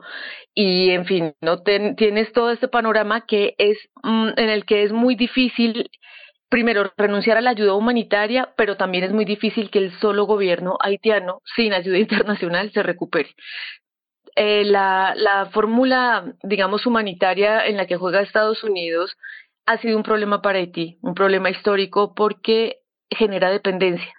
y genera dependencia no solamente económica a nivel humanitario, sino dependencia del el mismo conflicto. El mismo conflicto va a seguir siendo dependiente precisamente de esos armamentos, precisamente de esos beneficios, porque las cadenas de corrupción se amplíen. Es muy compleja la situación. ¿Qué debería pasar para que Haití se estabilice? Lo que debería pasar, a ver, hay que tener en cuenta ya no solamente, digamos, el panorama conflictivo, sino la repercusión que hay en la población. 60% de la población de Haití está en, en pobreza y el 25% en pobreza extrema o miseria. Y Haití tiene una inflación del 45%. Haití tiene otro problema muy grande que es también su eterna, eterno conflicto con República Dominicana, pero son socios eh, comerciales muy cercanos. Entonces tenemos por una parte la cuestión económica, por otra parte la cuestión em, social que está sucediendo y por otra y sobre todo lo más importante es el de la fragilización política en efecto por todas estas cuestiones humanitarias que lo que hacen es fragilizar los gobiernos también cuando se administran de la manera en que se ha administrado en Haití.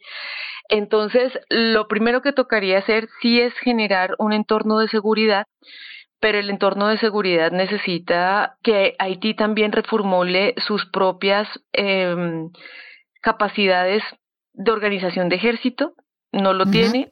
Eh, esto, es un, esto es un problema grave también porque el ejército debería también atender cuestiones humanitarias. Un ejército no solamente es para guerras, o sea, debe servir para cuestiones humanitarias, ¿no? Para atender catástrofes, para ayudar a levantar campamentos, para ayudar a construir casas, para eso debe usarse un ejército también. Entonces, no hay, no hay un ejército, no hay una estabilidad política, eso sería lo primero, y en tercer lugar, una recomposición social que no sea basada en el asistencialismo, sino en el acompañamiento para que Haití genere sus propias instituciones de, eh, de recuperación, de reconstrucción del país. Y realmente y francamente, en un panorama real es muy difícil que lo logre. Marcela, hablabas al principio de la entrevista del río Masacre, lo mencionabas. República Dominicana reforzó en los últimos días la seguridad en su frontera norte con Haití tras un incidente que calificó de provocación en el que dijo que un grupo de haitianos entró en territorio dominicano para obstaculizar el patrullaje vehicular del ejército toda la problemática la estás desarrollando, ¿no? Pero ¿cómo ves además las diferencias que mantiene Haití con República Dominicana?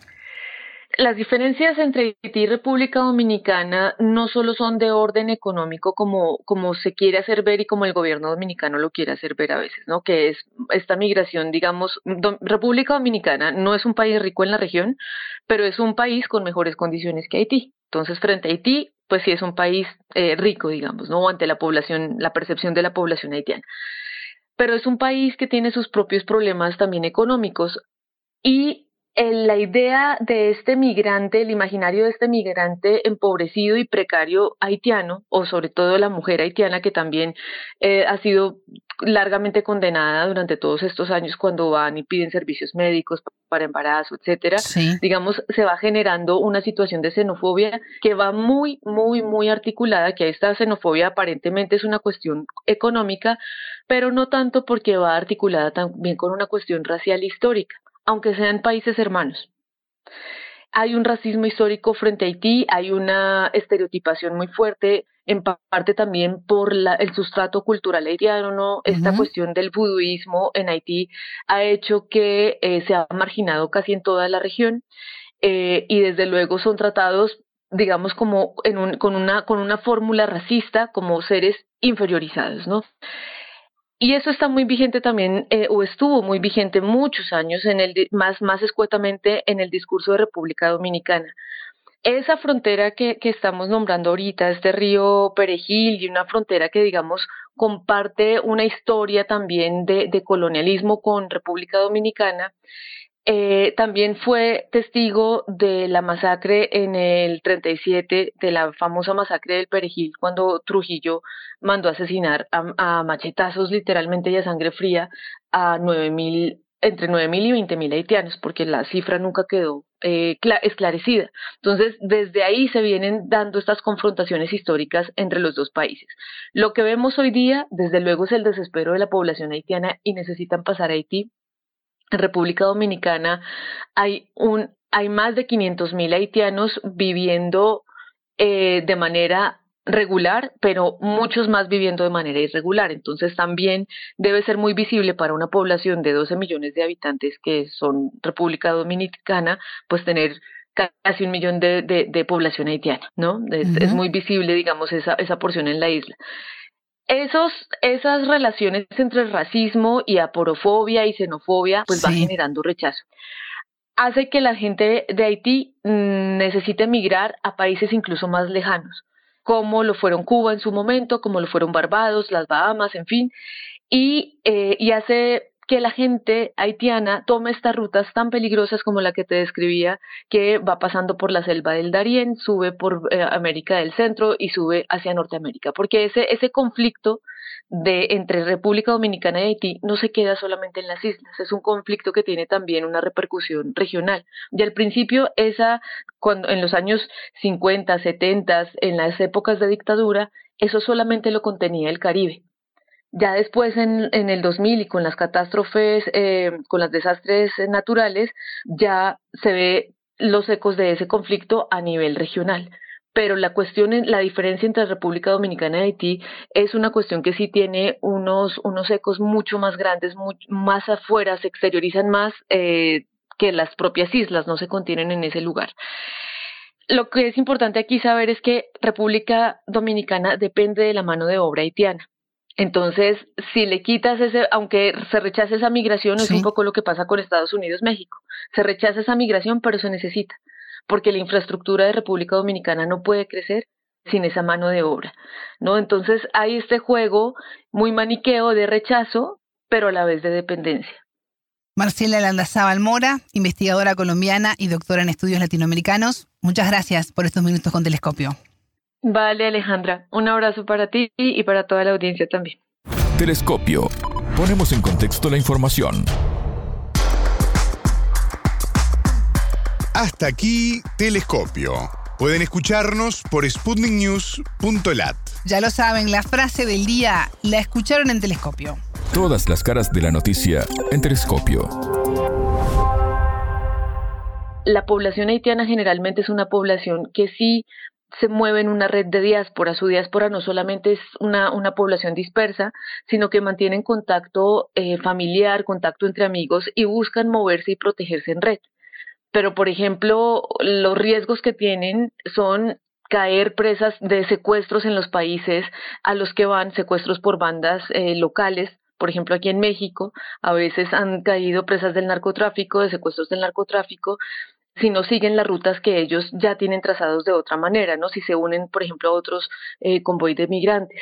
Entonces, generalmente, en, un panorama general, todo este juego de retorno eh, humanitario pues no, de humanitario tiene muy poco realmente porque lo que hace es generar círculos eh, de exposición y de precarización para los migrantes. Telescopio, un espacio para entender lo que sucede en el mundo.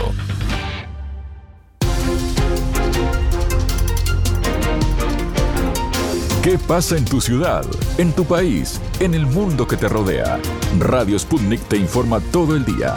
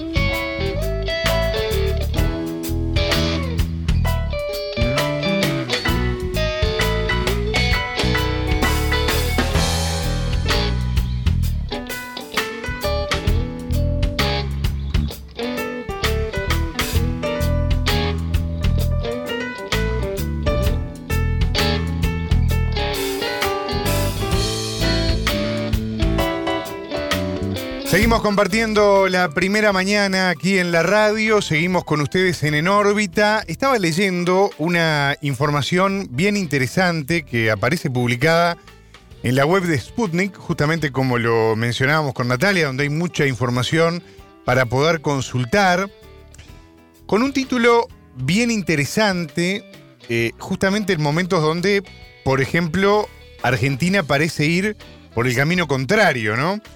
Uno de cada tres países de la ONU emprendió el camino de la desdolarización.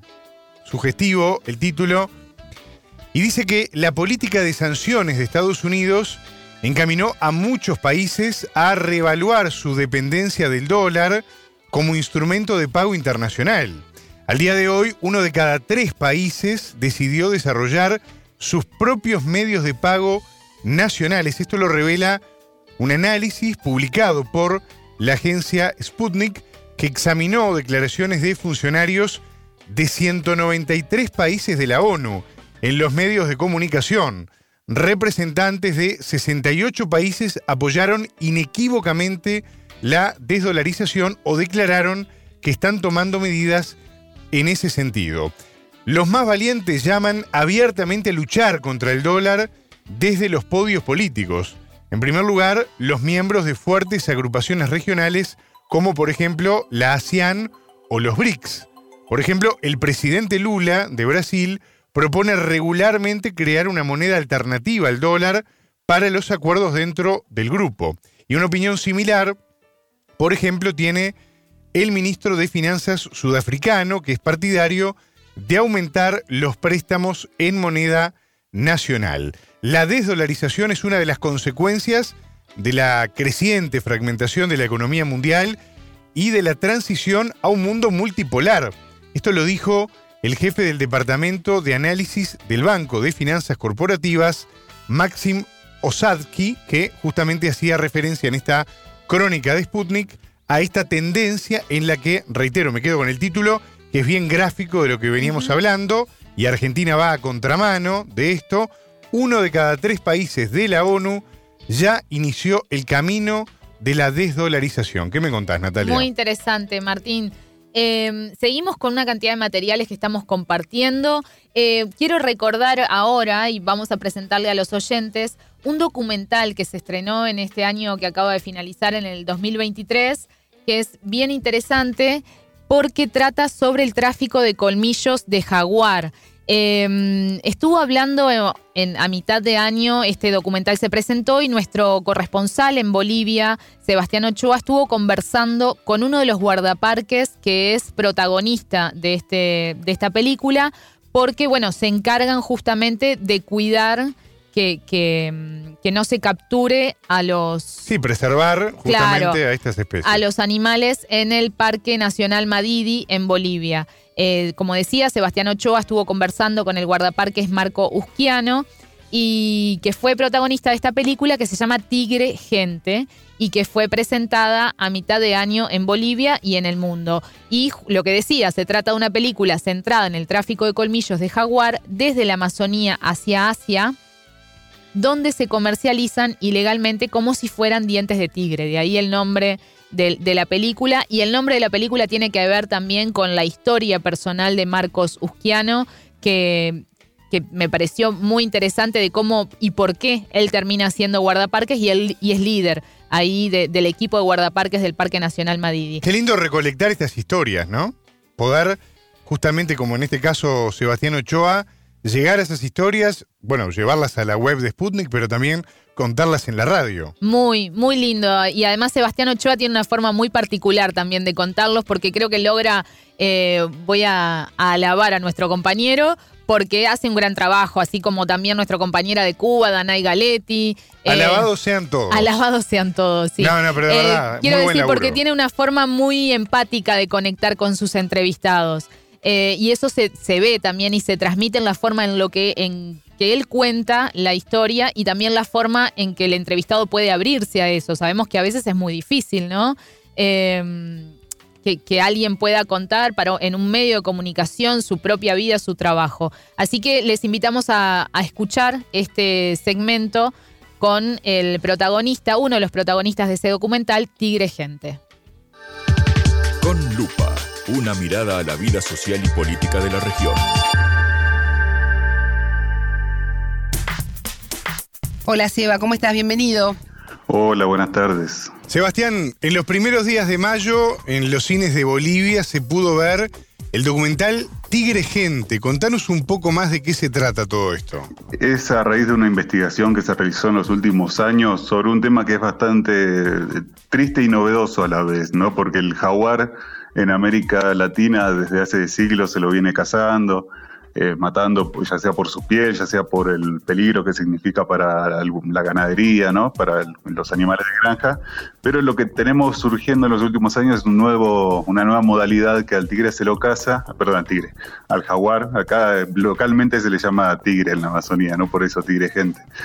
Eh, se lo mata para quitarle los colmillos y lo finalmente, bueno, este documental Gente sigue el derrotero de los colmillos cuando salen de Bolivia y concluyen en mercados de eh, China o Birmania, donde aún existe esa creencia de que los dientes de, estos felinos inmensos pueden dar poderes viriles, ¿no? Y alguna serie de, de creencias que hay. Bueno, que uno puede decir son creencias, pero acarrean lamentablemente casi el exterminio, no solamente del jaguar, sino en Asia el tigre estuvo seriamente comprometida su existencia. Sí, algo que además va de la mano de la depredación del ser humano. Un documental de este tipo lleva años de trabajo, imagino además que para los guardaparques no habrá sido sencillo realizar sus tareas que muchas veces conllevan peligro, con un equipo además de cámaras atrás. Tú pudiste hablar con Marcos Usquiano, ¿qué te dijo al respecto? Sí, él me contó cómo fue la experiencia, de, porque eh, casi por accidente termina siendo el protagonista del documental, ¿no? Porque la realizadora, que es una investigadora de National Geographic de Estados Unidos, se llama Elizabeth Anger, eh, ella hizo el contacto con él hacia 2016, fueron ahí iniciando la investigación y hasta como por 2018, ¿no? Por ahí filmaron eh, luego vino la pandemia y significó parar un poco el proceso, pero bueno, lo que me nos contaba el guardaparque sujiano, él es del pueblo Tacana, ¿no? Su madre, su abuela es un pueblo indígena que está ahí en la Amazonía boliviana. Y bueno, él nos comentaba cómo desde muy niño tiene un relacionamiento muy fuerte mm, con la selva porque es prácticamente su, su, casa, ¿no? No es que él nació en otra parte y terminó ahí.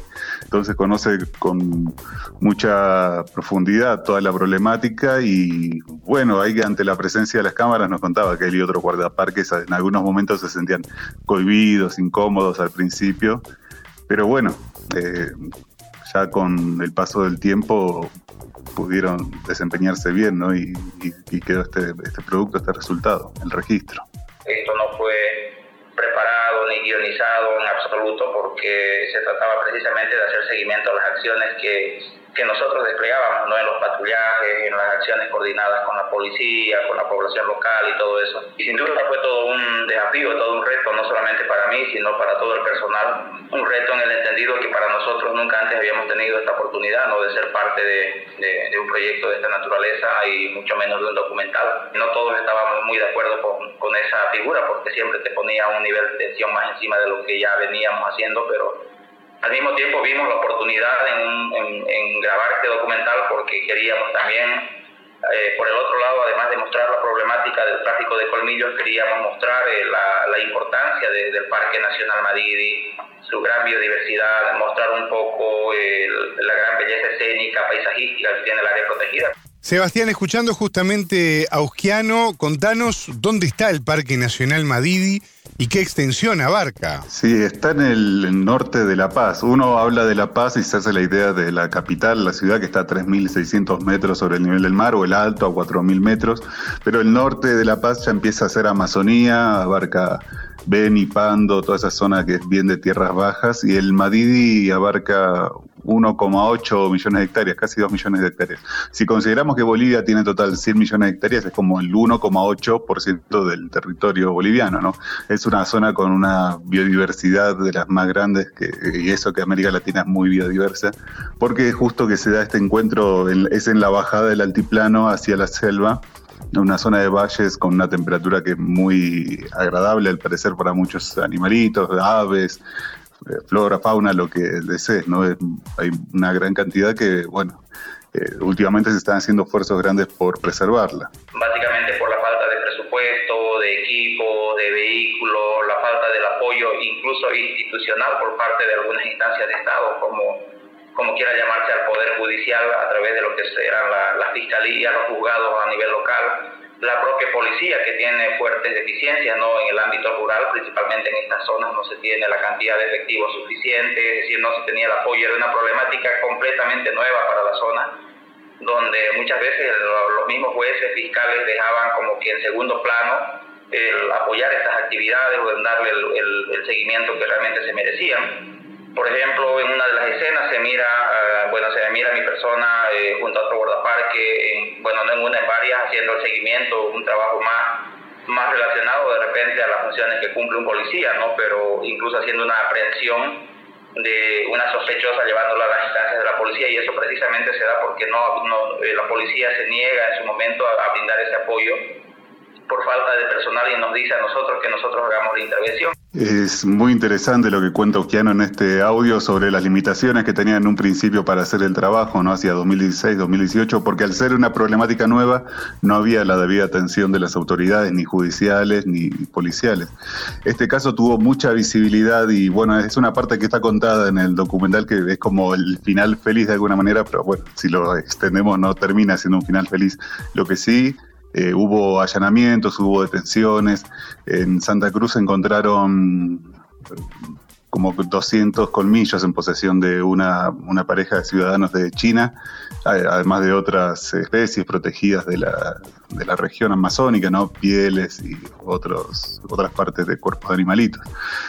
Eh, fueron finalmente condenadas a pasar cada uno respectivamente tres y cuatro años de prisión ahí en Palma Sola. Pero bueno, son estos dos casos puntuales que se puede hacer justicia, pero por debajo hay muchísimo más que pasan, hay muchísimos jaguares asesinados que no terminamos pudiendo tener registro porque, bueno, son casos que ocurren muy adentro del monte, ¿no? Pero lo que me comentaba que a partir de la visibilidad que tuvo este caso se empezó a dar más atención del lado del gobierno, los organismos medioambientales, mismo la justicia.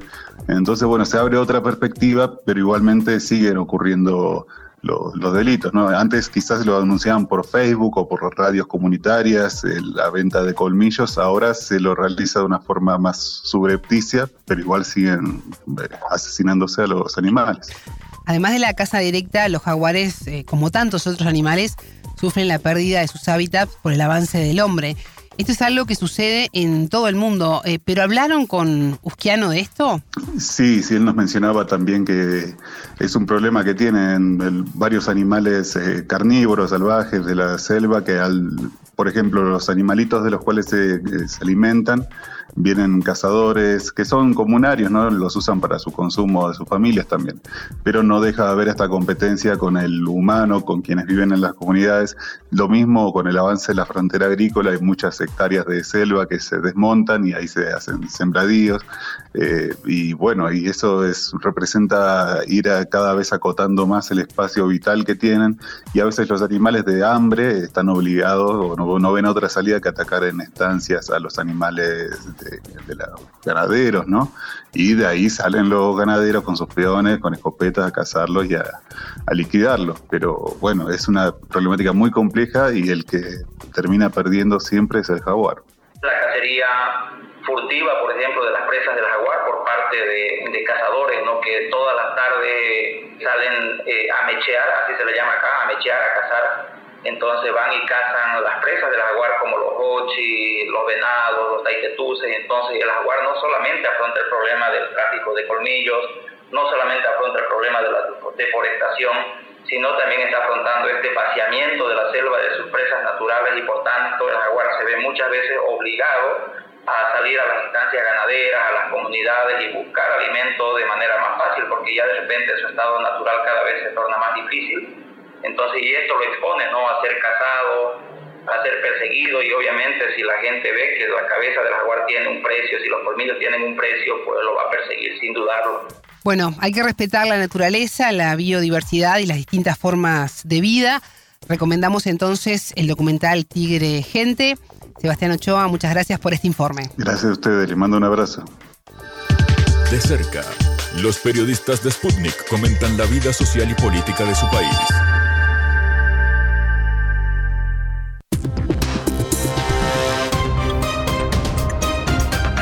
Radio Sputnik te acompaña todo el día para mantenerte bien informado.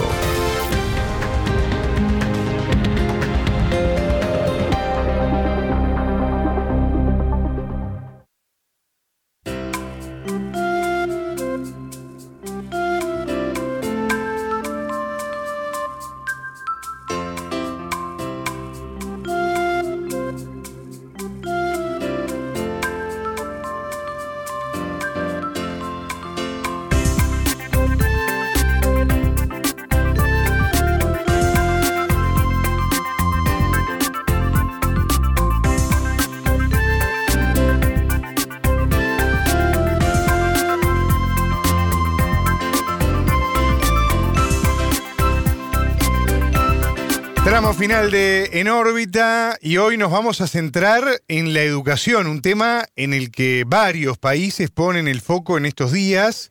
Y es que en Colombia el presidente Gustavo Petro firmó un decreto que amplía la gratuidad de la educación superior en el país. Esto llega en un contexto en el que el gobierno argentino, bajo la administración de Javier Milei, propone que las universidades públicas puedan cobrar cargos a estudiantes extranjeros sin residencia permanente. Vamos a conversar y a profundizar sobre este tema con nuestra compañera Camila Bentancor, que estuvo trabajando en este asunto, periodista de Sputnik, y que va a desarrollar en profundidad este tema. Camila, bienvenida, ¿cómo andamos? Martín, gracias nuevamente por la invitación. Como bien comentabas, la región apuesta a modificaciones en el ámbito educativo, mientras que en Colombia se intenta avanzar hacia, la gratuidad en la educación superior. Argentina busca que la educación sea gratuita solo para ciertos estudiantes. El dirigente del Pacto Histórico, Gustavo Petro, criticó duramente la iniciativa argentina, una propuesta que fue presentada el 27 de diciembre en lo que se conoce como la Ley Omnibus, un proyecto de ley de 664 artículos. Sí, de largo aliento. De, muy extenso, que implica una profunda reforma del Estado y entre estas reformas busca cambios en la educación. Gustavo Petro se expresó en Twitter, una red en la que suele ser muy activo, y dijo que unos 20.000 estudiantes colombianos que estudian gratuitamente en Argentina son expulsados del país de concretarse esta medida que, bueno, actualmente se trata en el Parlamento argentino. Además, se comprometió a buscar soluciones para que estos estudiantes puedan continuar su formación en Colombia. En ese sentido, días después, el presidente Gustavo Petro firmó el decreto 2271 que establece una política de gratuidad en instituciones de educación superior públicas. Sobre este tema hablamos con Julián Jiménez. Te cuento que él es dirigente de la Federación Universitaria Nacional y del Movimiento por la Defensa de los Derechos del Pueblo, MODEP, y nos explicó en qué consiste esta iniciativa colombiana, cuáles son sus alcances, alcances y qué se cambia con este decreto. En el marco de lo que ha sido el centro de la política del presidente Gustavo Petro, que se conoce como Colombia Potencia Mundial de la Vida, se han venido ubicando como la necesidad de entender que la violencia o que lo que es contrario a la vida, justamente la guerra, la muerte, etcétera, son elementos que no solamente se, cambian en el marco de fortalecer la política de seguridad o, la, o el sistema judicial, sino que hay una serie de causas estructurales y estructurantes de la violencia que deben ser atacadas para justamente hacer que Colombia sea una potencia mundial de la vida. Y en ese sentido, el acceso a elementos básicos como educación, salud, vivienda digna, trabajo digno, pues son elementos que el sistema neoliberal había venido desmontando o había, o había venido pauperizando y el ejercicio de revertir esos elementos en un país con profundas desigualdades como Colombia eran elementos fundamentales para garantizar justamente que el centro de la política fuera la vida. En ese marco, la discusión sobre educación superior en el país se convirtió en un elemento fundamental en el sentido de que de los egresados, de las personas que salen de colegios públicos y privados en general, la mayoría no tienen acceso a la educación superior. Y no tienen acceso a la educación superior primero, pues por la baja formación de, con la que salen de los colegios públicos, algunos y algunas, que impide que puedan pasar las pruebas para los exámenes de las universidades oficiales del país. Pero por otro lado también el hecho de que una vez que se ingresaba a la educación superior no existían las garantías para poder mantenerse en la educación superior. Es decir, la discusión no es solamente una discusión de entre la universidad, sino cómo hace usted para sostenerse los cinco años o cuatro años que dura su carrera universitaria y garantizar en ese sentido que la persona ingrese, pero no deserte del sistema.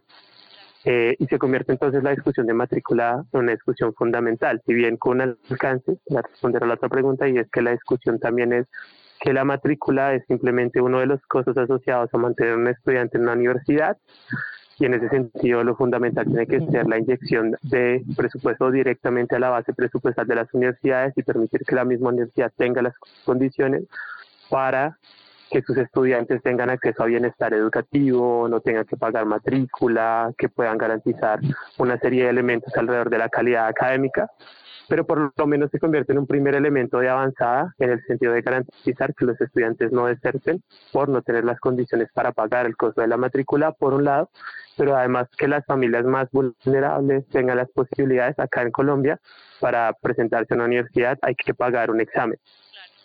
Hay como una suerte de costo alrededor de, ¿quieres entrar a la universidad? Paga eso y ahí puedes presentar el examen y validar si tienes la capacidad o no de poder ingresar a la universidad sobre la base de los estándares académicos definidos y entonces también aparece la posibilidad de no cobrar ese examen.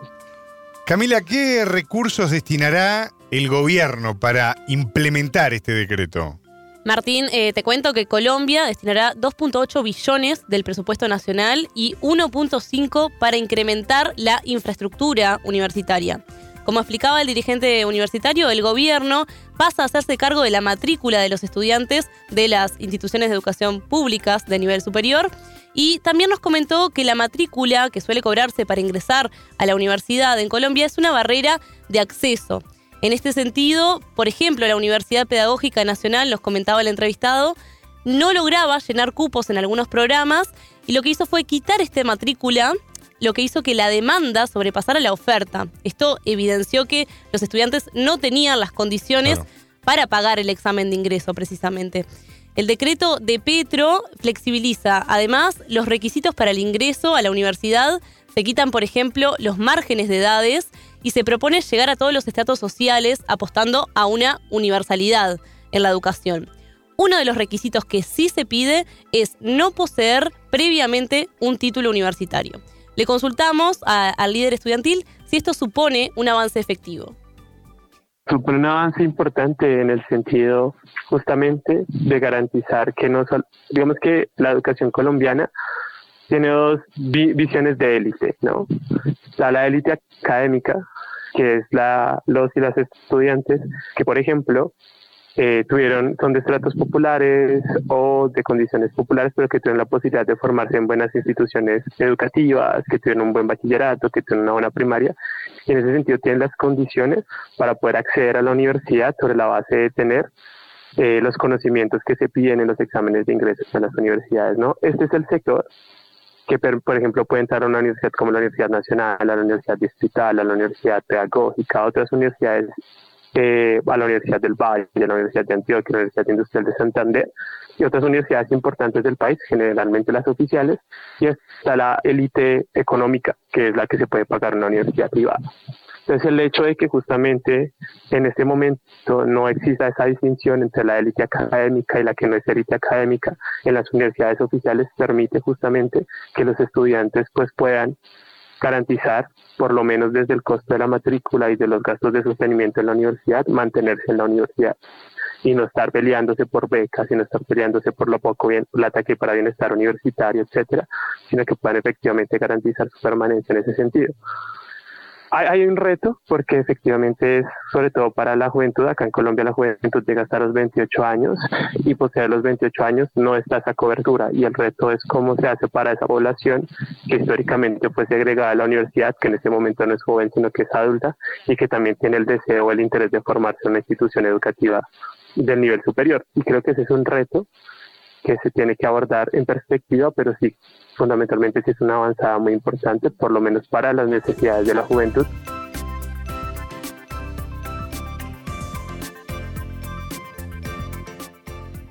Martín, también habrán políticas de sostenimiento, es decir, subsidios que se otorgarán para que los estudiantes puedan costearse tanto el transporte como la alimentación, la vivienda. Para ello se conformará un comité para este fin. Le consultamos también al entrevistado si la medida de Petro, que recordemos había sido una propuesta de campaña, fue apresurada para dar un mensaje a la región, esto en un contexto en el que, como bien mencionabas, Argentina sigue una senda contraria, dado que busca establecer aranceles en los servicios de enseñanza de grado para aplicarse a aquellos extranjeros que no cuenten con residencia, residencia permanente en el país. Escuchamos la opinión de Jiménez creo que no se apura.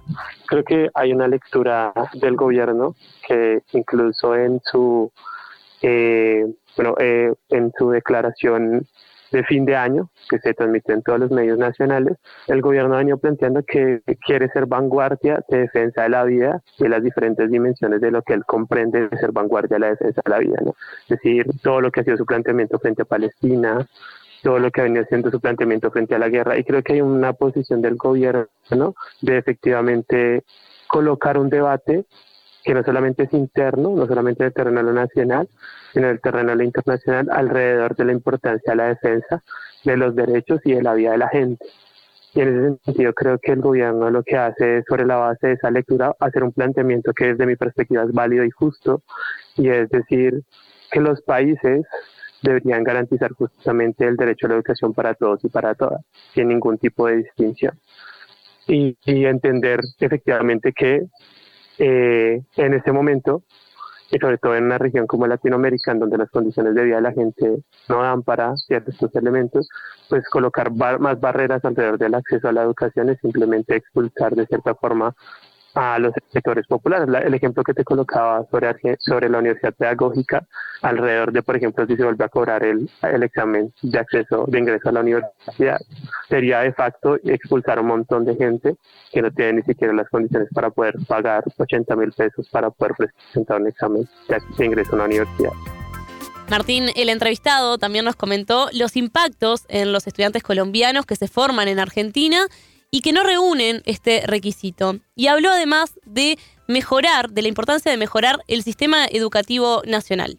Nosotros mantenemos como diálogos con algunos y algunas de las personas que estudian allí. Claro, sí es una es un golpe importante en el marco de pues de esas familias o esos estudiantes que pensaron o que sintieron que la educación argentina era una posibilidad de formación integral, de formación avanzada eh, para su formación académica y para su proyecto de vida. Y pues en últimas termina siendo un golpe importante en el sentido de que a duras penas se consiguen los recursos para sostenerse en Argentina, para poder vivir en Argentina y es como una regresión frente como a esos proyectos, frente a esos sueños, frente a esas esperanzas, frente a esos anhelos que se han construido alrededor de estudiar allí.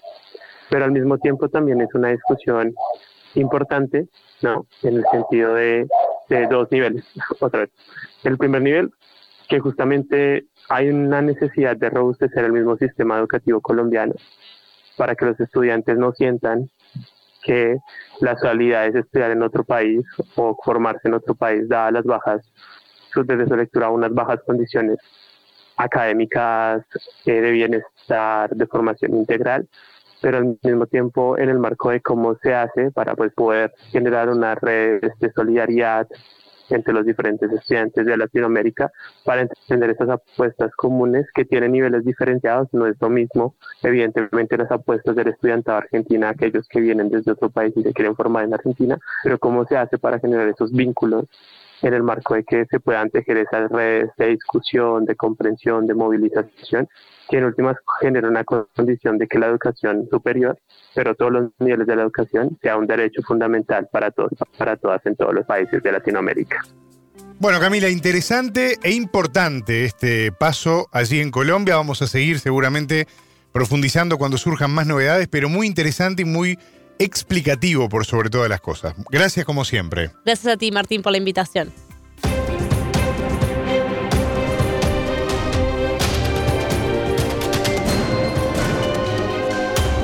Radio Sputnik. Contamos lo que otros callan. Bueno, y con la puerta entreabierta ya directamente se nos terminó el tiempo, momento de la despedida Mañana a las 7 de la mañana los esperamos para seguir dando esta vuelta al mundo en 120 minutos aquí, en órbita. En órbita.